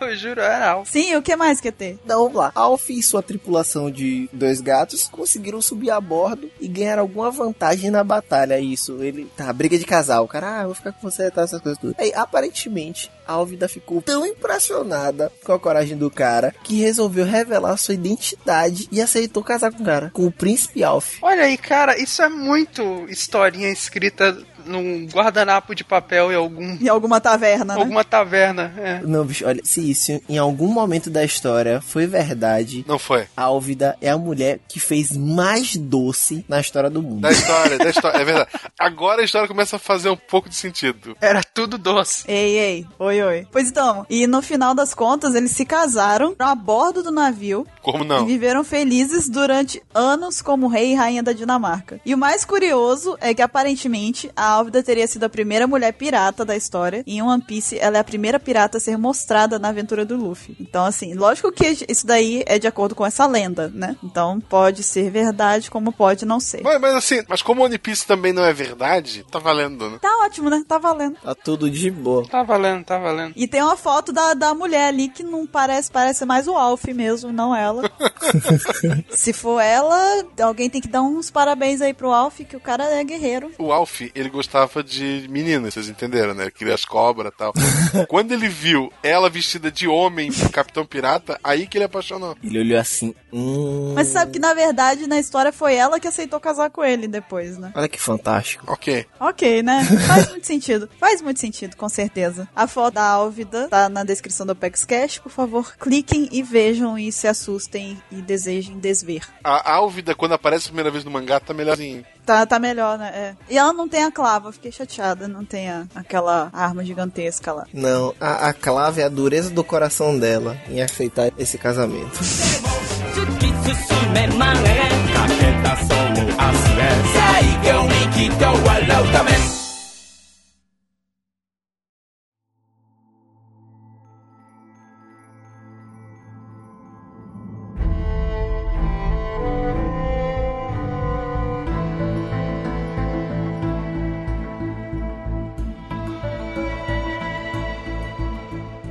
Seguindo então, vamos para o próximo personagem de One Piece, que é o Uroji. O Uroji foi inspirado em Aruj Barbarossa. Esse cara aí viveu no período de 1473 e 1518, Mr. Caio. Diga para as pessoas um pouco sobre quem foi Aruj Barbarossa. Então, a gente tem aqui algumas coisas engraçadas desse cara, né? É, comumente a gente tem aquela imagem padrão de pirata com um tapa-olho, papagaio no ombro, né, e tal. Essa imagem padrão de pirata que foi passada com o tempo. A perna de pau, né? O olho de vidro e a cara de mal. Obrigado, completar tão bem essa... Eu vi o que, que você fez aí, tá? Que você rimou. Ah, Você não conhece essa música? Eu sei que eu conheço, mas é porque é a mesma coisa que Ketei. Tipo, você tem que deixar no ar pro pessoal comentar, dizer se reconheceu ou não. Ah, desculpa. Mas sim, o Baba Arushi, ou o Baruch, né? Ficou conhecido como Braço Prateado. Ou seja, o cara era o Jax de Mortal Kombat. O cara é a barba rosa e o braço prateado.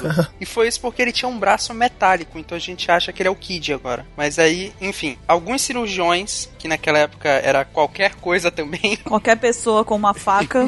em 1400. qualquer pessoa com um cutela num cirurgião, amputaram o membro do Aruji. Eu espero que tenha sido o braço. Misericórdia. é, pra ser conhecido como braço prateado, a gente espera que seja o braço. né? É, mas pelo barba rosa pode ter sido. É verdade, tô confuso. E aí eles inseriram ali no lugar um- uma prótese especial. Cara, que história zoada. O cara em 1400 andando com um pedaço de metal no braço. Imagina que beleza que era. Balançando, né? Porque ele não, não é robô. Porque eu não tinha movimento, é. Não era nada, cara. Era só uma placa de metal, assim. Carregando um peso da porra. Não, A história da Álvida tá ficando mais realista do que, a- a- que essa, pelo amor de Deus.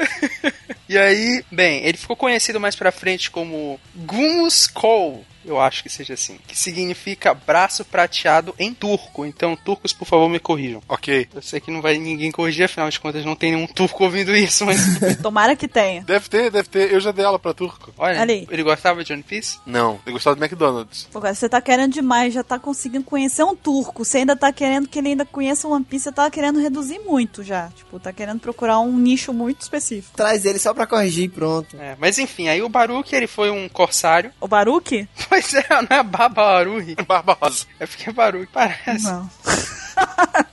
Tá bom, o Barba Rosa. O Barba Rosa, ele foi um, um corsário e posteriormente se tornou governador de Algiers, uma província otomana, né? Então, ele conseguiu Subiu na vida. subir uns níveis aí, né? Olha só, o cara é em- empreendedor. A gente só sobe na vida fazendo miséria mesmo. Só uma observação aqui, que esse Algiers aí, na verdade, é Argel, que é uma cidade localizada na Argélia. Olha só. Olha só, Nossa, segura essa. Ah, gente, é porque, é porque eu Toma. fico tímida, entende? Eu não gosto de ficar falando, porque senão eu não gosto de me distanciar muito dos meus colegas, entende? Então, toma. Toma minha inteligência na sua cara agora. E é legal que o cara era um pirata e virou governador. Então ele, desde aquela época, tu tinha bandido sendo eleito. Olha que bonito. Cara. olha aí, e a gente reclamando de hoje. Sim, o que mais? Então ele era um dos quatro irmãos, que era Ishak, eu imagino que ele é assim, Ishak, sei lá, Aruhi, Ilias e Keiredin. E ele nasceu em 1470, na ilha de Lesbos. Olha só.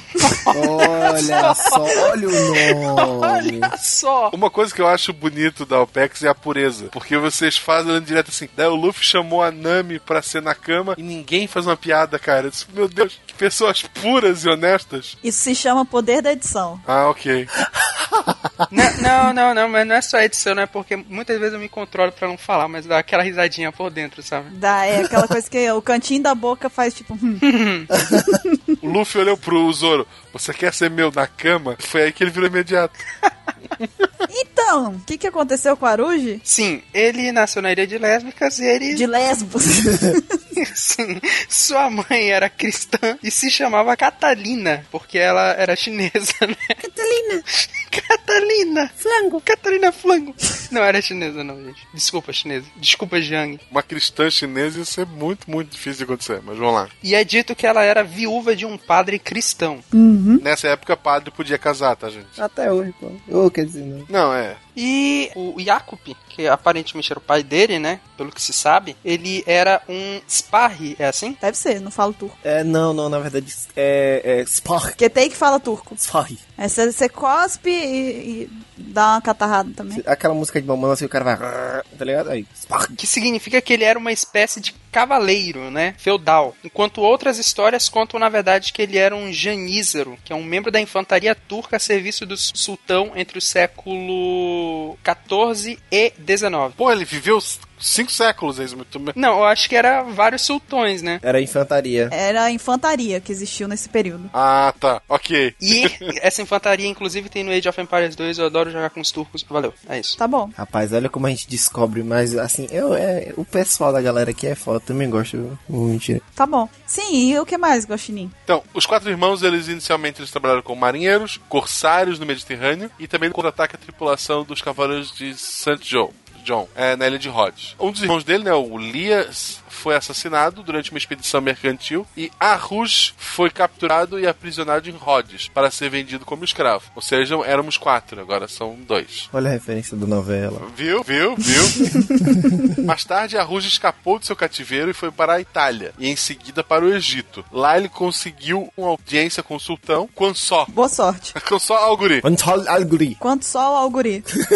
Tem muito sol no guri. que estava preparando uma frota de navios que seriam enviados para a Índia. Ele tava, chegou lá né, bem na época que o sultão estava preparando o pessoal para mandar para a Índia, né? Aí o sultão deu um navio para ele, ele disse: "Ah, eu tenho muita experiência, já fui escravo, prisioneiro". Cara, a galera naquela época acreditava em qualquer merda, né? Porra, muito, muito, muito. Qualquer coisa que você dissesse, era só falar, confia em mim, o cara, beleza. Você é muito convincente. O cara chegava com uma carinha bonita e um papo tranquilo. Carinha bonita, É. bondade sua. Porque agora, até agora as fotos que a gente viu não tem nada de cara bonito. Fale por você. O cara chega chegava ali com um papinho suave, enganava todo mundo, né? Então, o sultão deu o barco pra ele, sabe lá por quê? Ele encheu esse barco com uma tripulação de marinheiros e iniciou um ataque, uma série de ataques à região do Mediterrâneo, né? Que era controlada pelos cristãos, a partir de sua base em Alexandria. Por volta de 1505, Arrush, ele gerenciava mais de três navios, quatro provavelmente, Tá escrito mais de três. E fez a ilha de Gerba, sua base. Assim, direcionando suas operações para o Mediterrâneo Ocidental. O cara chegou lá ex-escravo, ganhou um barco, ganhou várias lutas em Alexandria, ganhou mais três barcos, ou, ou mais, né? Mais de três navios ele tinha. Ele ganhou pelo menos mais três barcos.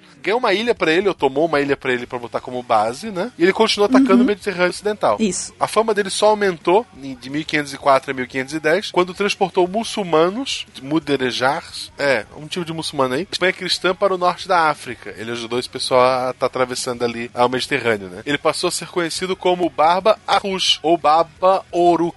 Aí vem o Ansem e fala que lembra Baruch, quando se diz Baboruch. Lembra mais Baruru. Que é o, o personagem, né, a fusão minha de Baruch com Bururu. Olha só, quando a professora lá no primário disse pro Baruch fazer palavras com letras do nome dele, ele podia ter feito Baboruk. Olha mesmo! Tá um pouco tarde agora pra ele, mas Tá? a gente fala com ele. Se ele ainda conhecer a professora dele, ele, ele faz, manda por correio. Consegui, professora! Pro, aprendi uma palavra nova depois de 20 anos. Eu posso finalmente voltar pra terminar o pré, professor. Demorou aí, sei lá, é, 20 anos. Sim, Sim, o Baba Uruki, né, significa pai arrujo.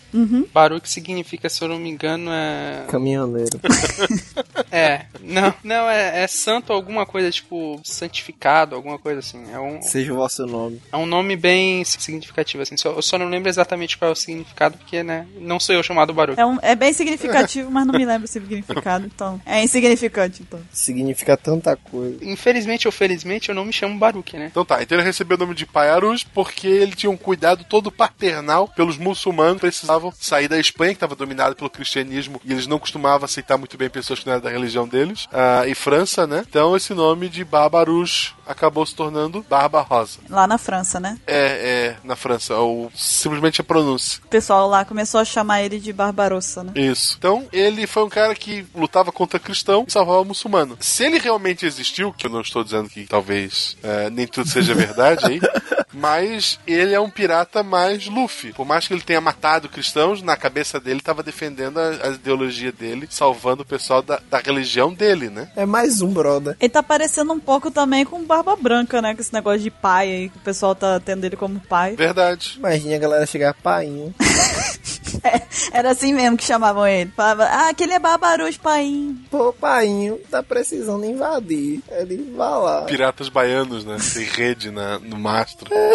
Então, em 1516, esse Aruji capturou Argel, que é uma cidade localizada na Argélia, onde o Kai tem um amigo. Sim, exatamente lá. amigo. E então, Tien-Sen. Por que que você reforçou esse amigo? Eu Não entendi. Não sei, fica aí a referência. Quem entendeu, posta aí no- nos comentários.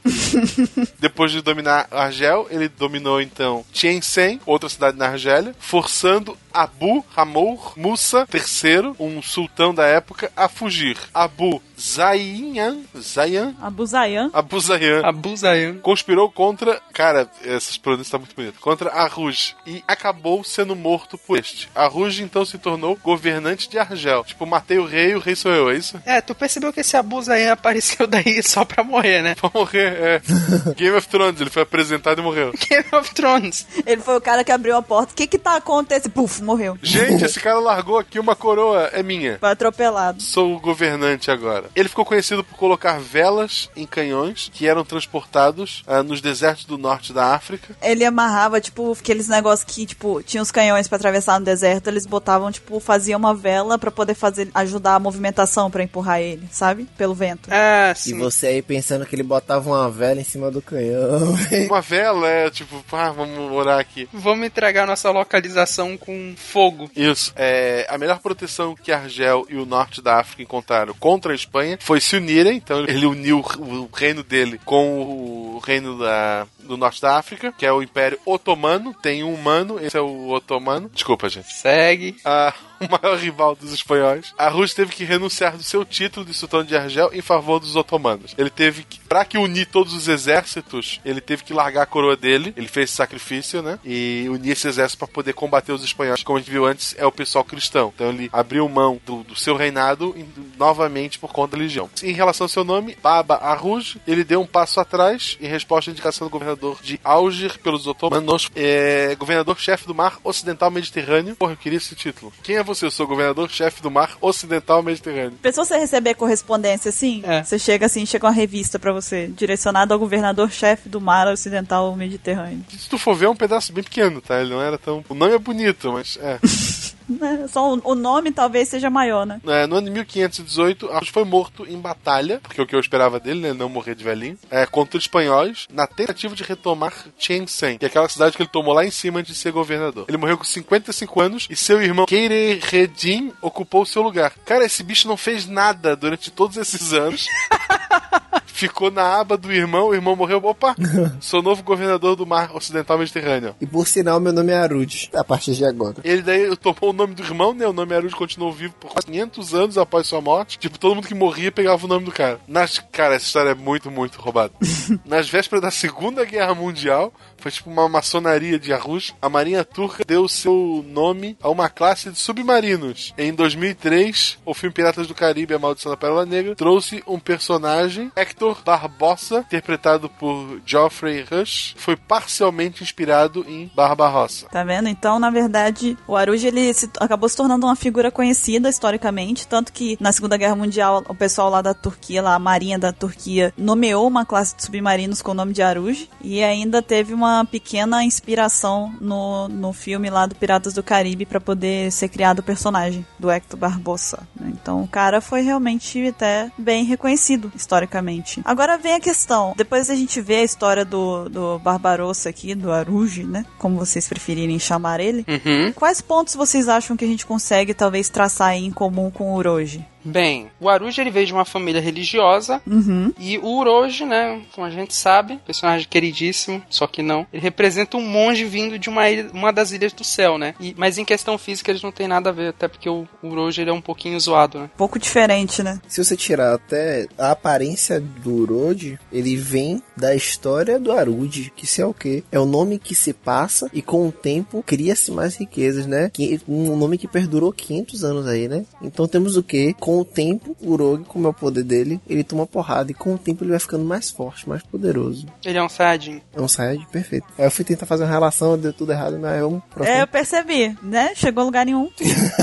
a gente deixou também a imagem aí do Aruj, eu ia falar Uroji, mas não, é o Aruj. E a gente também percebe pela imagem que, em questões de aparência, eles nada se assemelham. Mas é interessante a gente ver essas histórias aí, porque talvez, para aqueles que gostam de criar teorias, por exemplo, já que já existem algumas envolvendo o Uroji, talvez dê pra tirar alguma coisa a partir da história do Aruj, já que o Oda tá usando ele como inspiração. É, e tem uma coisa também que a gente tá aqui, tipo, passando por cima de algumas informações que a gente coletou, né? Porque até porque se a gente for fazer um, um cast histórico, a gente vai pegar um personagem e vai falar três horas dele, né? A gente tá aqui pra poder mostrar a história que existe por trás de um pirata, de um- uma personalidade histórica que deu ensejo a um personagem de One Piece. Pra que vocês conheçam quem foram de verdade essas pessoas, que elas existiram, ou não, né? De acordo com a, a Alvilda lá, né? Mas é, a gente não sabe, né? Existem algumas contradições aí. Mas, é, na verdade, o intuito é mostrar um pouco da, da história, das lendas, enfim, que envolvem os piratas que existiram de verdade no nosso mundo, né? Sim, sim. Além de One Piece.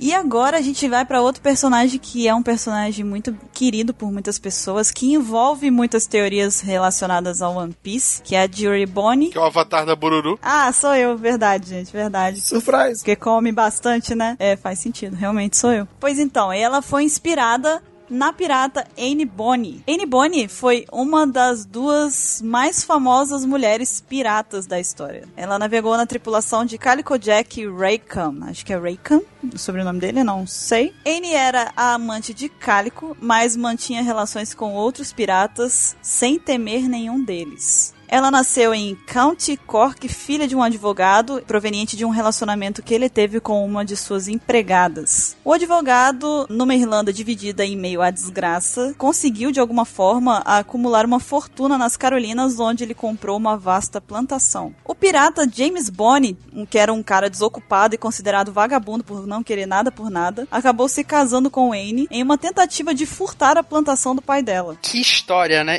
Imagina essa história. Ah, cara, o pessoal daquela época era tudo gente boa. Você vê que a galera lá era tudo bem intencionado. O objetivo do cara é roubar uma plantação. Não, mas pense bem, se era uma vasta plantação, possivelmente ele tinha muitas terras, né? Dava muito lucro. É, pô. exatamente. Não é exatamente só a planta, né? Não vai lá pegar milho na plantação e comer. do... Ok. Cara, ah, nossa, vou casar com ela porque eu quero uma abóbora. Ele queria posses, entendeu? Ele foi lá roubar o cara e acabou casando com a filha dele. Não, não, não. Ele se casou pra roubar a fu- a, plantação. É, golpe do baú. O golpe do baú, cara. Ah, tá, tá, tá, entendi. Tá, tá. Golpe do baú. Mas o pai da Anne renegou ela, tirou ela do testamento, tirou da família e privou-se desse, desse plano maligno aí do James. Alguém tinha que ser esperto nessa história, né? James então levou a Anne para as Bahamas, onde ele transformou o navio Stupidion em Woods Rogers. Aí ele, ele começou naquela época a entregar qualquer marinheiro que não fosse com a cara, tipo, não fui com a cara daquele cara ali, então vou entregar ele como se ele fosse um pirata, e aí ele pegava uma recompensa em troca disso. Novamente todo mundo acreditando, né? Ele era um caçador de marinheiros. É, Ele só queria dinheiro, esse cara, no final das contas. Tipo, Ele venderia até a própria Anne, se ele precisasse, entendeu? Esse aí é gente fina, vai rapaz. Gente fina pra caramba. Essa galera do século 16, ó, do século 15 em diante é tudo brother, velho. Tudo brother. Tudo gente bem intencionada. É, até porque hoje ninguém dá golpe do baú, né, gente? Não, não dá não.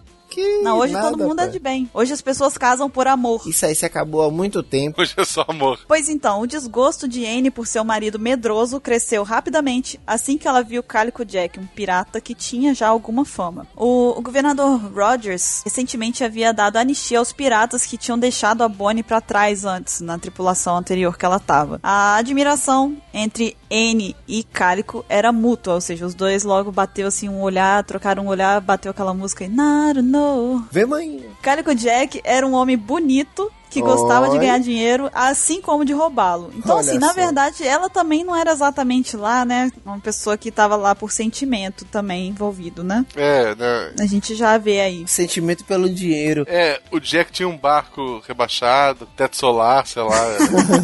Com neon, é. pá, né? Tocava umas músicas maneiras, então. Sim, Anne também, já, ela era uma boa jovem, tipo, apesar de que ela tinha sido renegada pela família, ela era uma menina boa, com um espírito ardente e uma personalidade forte que poderia bater de frente contra qualquer outro homem. Nossa. Isso a gente logo já imagina, porque ela até agora só se envolveu com homens ali, né? Tipo, ela tava no meio de um cara que era pirata, um vagabundo que queria roubar a plantação. Medroso, né? Ela era, o, ela era o macho alfa do grupo.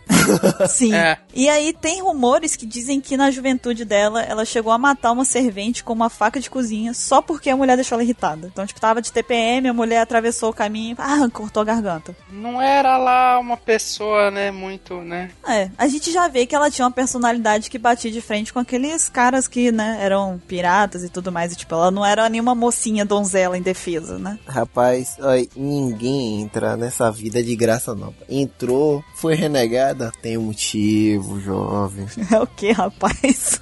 Mas então, que tem? O que mais que aconteceu? Ah, é o seguinte, ó. Em um, um certo evento aí, há um tempo atrás. Tudo começou. Na Ilha do Sol. Há um tempo atrás, na Ilha do Sol. Na Ilha do Sol. Vocês sabem que ela já existiu em caches anteriores, nos primórdios do cache. Já, já. É o tema do Apex Cash já. Então, Ketei, de verdade agora, não segundo netinho, o que, que aconteceu? Em um certo evento, Cálico se ofereceu pra comprar N. ele, com- ele se ofereceu pra comprar a N do, do Bonnie, do James Bonnie lá. O... Entretanto, ele levou essa questão pro governador Rogers, que decidiu que Anne deveria ser devolvida a seu verdadeiro marido, que era o medroso. Aham. Naquela noite, Cálico e Anne fugiram no- para o porto, roubaram uma corveta e deram início a uma vida de pirataria juntos. Ave Maria, isso aí é história de O amor. que eu acho interessante é que essas questões de marido e mulher, o cara que é a mulher, não sei o que, era levado pro governador decidir. Tipo, É. eles não podiam decidir sozinhos. Vamos levar pra corte, vamos levar pra. Tá, veredito, por voto de maioria do júri, ela volta pro marido. Porra, cara. Divide essa mulher no meio, vai corta ela aí por dois. vai. Se, se eles fossem procurar a polícia, eles iam todos presos, né? Eles eram piratas, né? É verdade.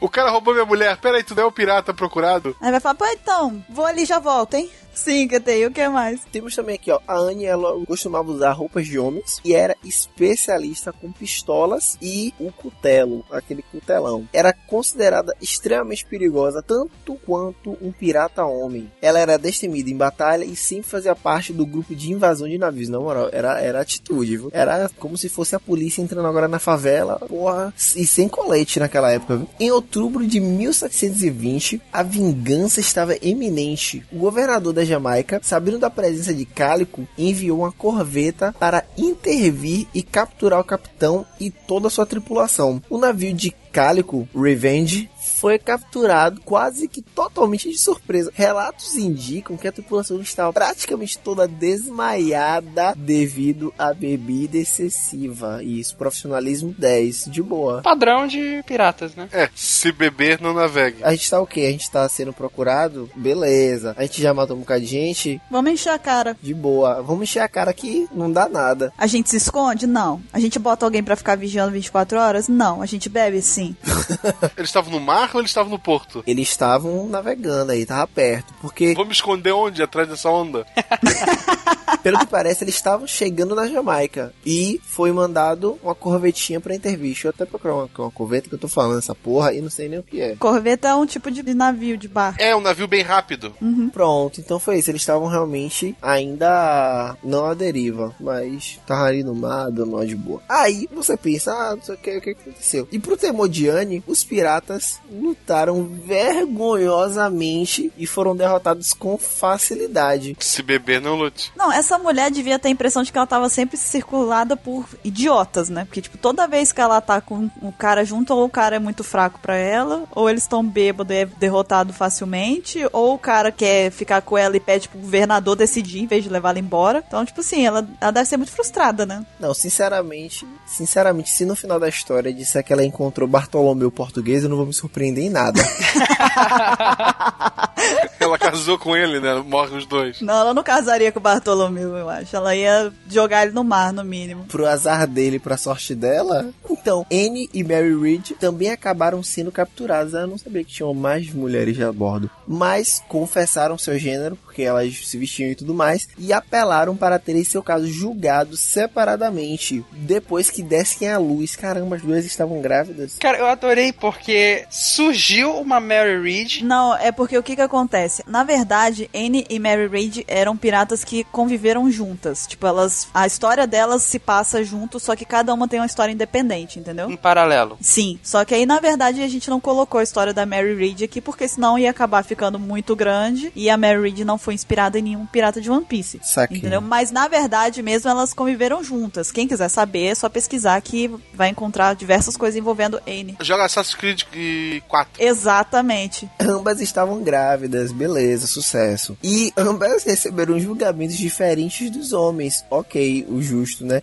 Mas ainda assim foram sentenciadas ao enforcamento, então não adiantou porra nenhuma. Isso aconteceu no jogo do, do Assassin's Creed. Tudo isso acontece. Eu estou visualizando tudo, cara. Só que elas podiam ter o filho antes de ser enforcada. Isso. Porque o filho não era culpado. Por sinal, o Barba Negra do Assassin's Creed 4, ele tu gosta dele. Ele é excelente. É verdade. Mas eu lembro dessa história da, da Anne e da Mary Read. É, é uma cena muito icônica de Assassin's Creed Black Flag. Sim, que tem. Aí você tem o que, ó? Beleza. Fomos sentenciadas a ser enforcadas após o nascimento da- das crianças. O que acontece no futuro? Mary Read morre de febre. Sucesso. Escapou do enforcamento. E Anne, posteriormente, acabou recebendo várias restrições antes de sua execução. Desapareceu misteriosamente, de acordo com registros oficiais. E acredita-se que o pai dela, que tinha contatos na ilha, que renegou ela, super de boa, que entregou ela pra um cara que era desconhecido e queria roubar a plantação dela, super de boa também, perdoou a filha pelos atos e aceitou de volta nas Carolinas. Pelos atos dela, que ele também não errou, não. É isso. É- É tipo assim, não, eu te perdoo. Aí ela, sim, pai, mas não, eu te perdoo. Sim, mas você não, você está perdoado. Vem cá, dá um abraço. Você está perdoado. Aí ela, mas pai. shh. onde ela assumiu um novo nome e uma nova vida depois de ter sido perdoada pelo Pai Fantástico, né? Quanto a Calico Jack, olha só, um brother também recebeu o benefício de Verane no dia em que seria enforcado. As palavras da jovem pirata foram: Sinto muito por ver você aqui, mas se você tivesse lutado como um homem, toma, caralho, toma na cara. No saco. Não teria necessidade de ser enforcado como um cachorro. Rapaz, aí, na moral, velho, O cara tem a oportunidade de ter uma última conversa antes de morrer. Aí ele vai e escuta isso daí. É realmente ser muito miserável na vida, né? Pra poder ter que escutar isso daí antes de morrer ainda. Sério, eu, se fosse o cara eu falar assim, eu posso pedir um sorvete? Ele, É porque a conversa não foi muito boa, não. Alguém pode me dar pelo menos um abraço, só um abraço, uma demonstração pequena de afeto, um perto de mão, talvez.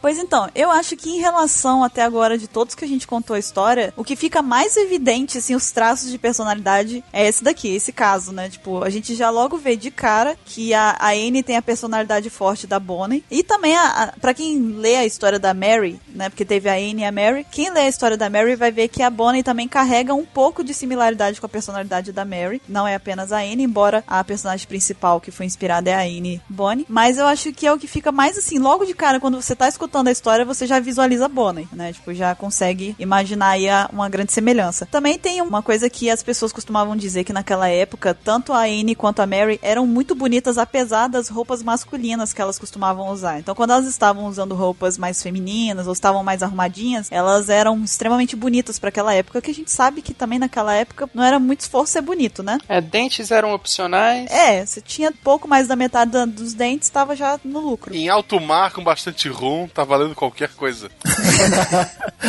Os caras via sereia, velho. É, e assim como a Anne, né, e a Mary, como elas eram tidas como bonitas, a Bonnie a gente vê também que é uma personagem muito bonita, é, assim como as pessoas dizem que a Anne era, assim como a Anne, a, a Bonnie também usa muitas roupas tradicionais de piratas, que a gente vê pela foto da Anne que está junta aí na descrição do Apex Cash, a gente vê que ela, pelo desenho, indicava mostrar muitas roupas tradicionais de piratas, e a gente vê que a Bonnie também é desenhada dessa forma, não exatamente assim, mas com alguns traços bem característicos de piratas.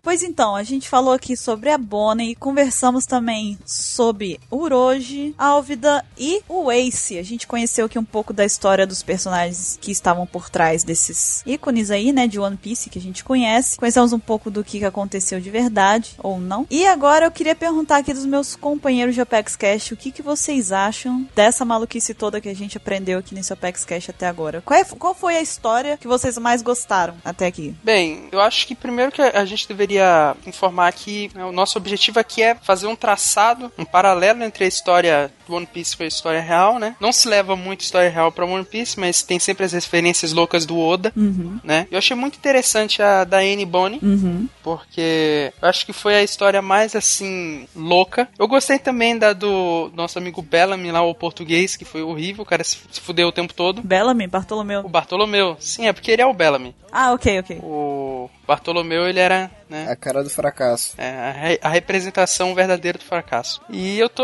ansioso pra parte 2 já, né? Que a gente com toda certeza vai fazer. Sim, sim, isso daí é uma situação que até a gente estava pra dizer aqui pra os nossos ouvintes. Nós temos aqui, na verdade, várias inspirações do Oda. O Oda se inspirou em vários piratas para vários personagens de One Piece. E é óbvio que não caberia tudo em um só Apex Cash. E é por isso que a gente tomou essa iniciativa aqui de dividir o Apex Cash sobre os verdadeiros piratas de One Piece em várias partes. Essa daqui é a primeira. 27 partes. Terão 27, não, não prometa isso.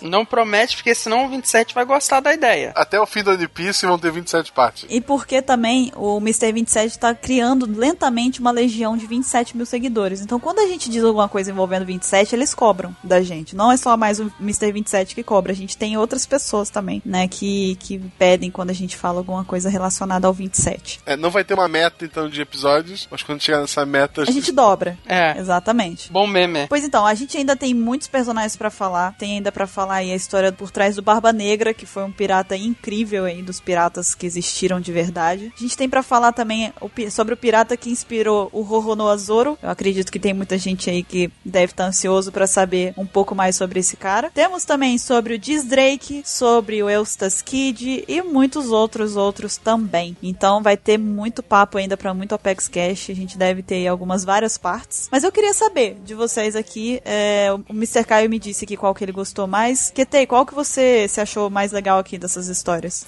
Cara, eu, eu não vou mentir a você não, velho. Álvida, a moça doce, feita de açúcar. Adorei, adorei. Todo o contexto dela, aquela coisa da, de juntar a Dinamarca, Dominar a Dinamarca com um navio. Com cinco casais. e cinco casais, velho, adorei. Foi o, o melhor pra gente comentar. E ela, não, acho- assim, entre a personagem de One Piece, eu acho que ela não foi a mais próxima. Mas tiveram outras que, como a Bonnie mesmo, que foi, bateu muita coisa certa. Mas ela, pela história dela, fantástica, velho. Só, só lorota. Essa, essa é uma típica história de, de vikings mesmo, né? De, de acontecendo, de ser contado numa taverna. Foi divertido acho que mais por causa disso também. né? Fui pescar uma sardinha, trouxe uma baleia branca. Foi nessa pegada. E você, Guaxinim? Gostei da história ali do Aruji barra Barrossa, porque mostra é uma ideia de um pirata mais One Piece. Ele não quer o tesouro, ele não queria tesouro, ele não queria con- conseguir riquezas com, com a pirataria dele, com, com os navios que ele tinha. Ele queria simplesmente defender o povo dele, tirar o povo dele da Espanha, que estava tomado pelos cristãos, né? Ele tinha uma ideologia por trás das coisas que ele fazia. Acho legal, foi a história que eu mais gostei da, das de hoje. Tanto é que ele meio que largou a pirataria no final, né? Ele virou co- governador, o cara, velho. Sim, é verdade. sim. Ele só queria uma vida tranquila lá dele. Tanto que ele é homenageado até hoje. É, aí depois morreu, o irmão foi e pegou o lugar dele. Usurpou. É Isso, e o estilo continua até os tempos atuais. É verdade. Eu achei a história da Bonnie a melhor de todas aqui, porque eu achei que foi a que eu mais consegui visualizar o personagem de One Piece enquanto eu tava conhecendo a história, sabe? O tempo inteiro eu conseguia ver a Bonnie agindo de algumas formas que eu via aqui a Anne reagindo. Então eu gostei mais por conta disso, sem contar que também a história dela é bem bacana e eu já tinha visto bastante sobre ela em Assassin's Creed Black Flag, então já tinha aí um, um pezinho já é, pendendo pro lado da história dela, então eu fico mais com a dela. Como vocês podem ter percebido, a gente, acho que aqui o pessoal menos gostou aqui do Apex Cash talvez tenha sido a do Ace, né? Acho que ninguém citou a dele, mas é porque o cara, ela é mais digna de você rir, né? Porque o cara, ele, é- ele É um digno de pena. eu não consigo imaginar outra coisa, tipo, Bartolomeu, o português. Eu imagino o cara lá agarrado numa jarro de vinho no meio do mar. De bigode.